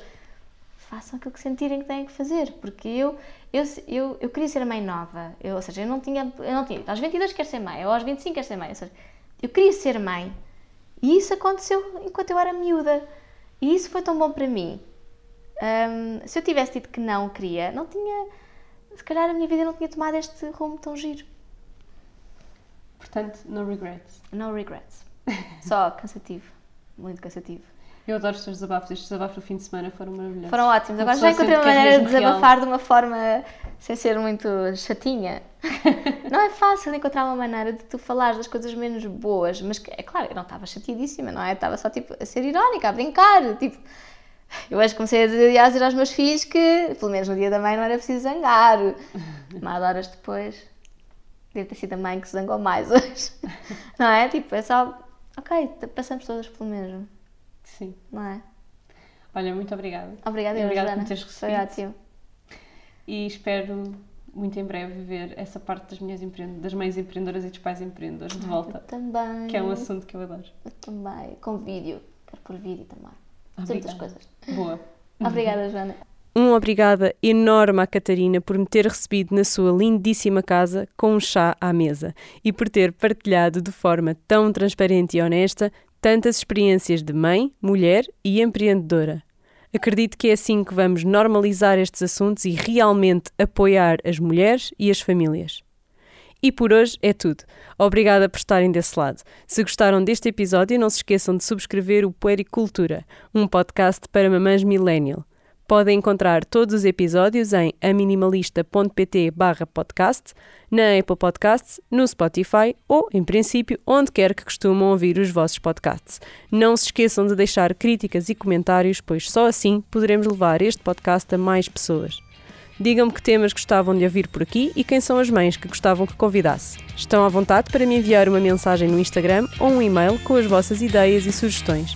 Encontramos-nos para a semana no próximo episódio. Até já!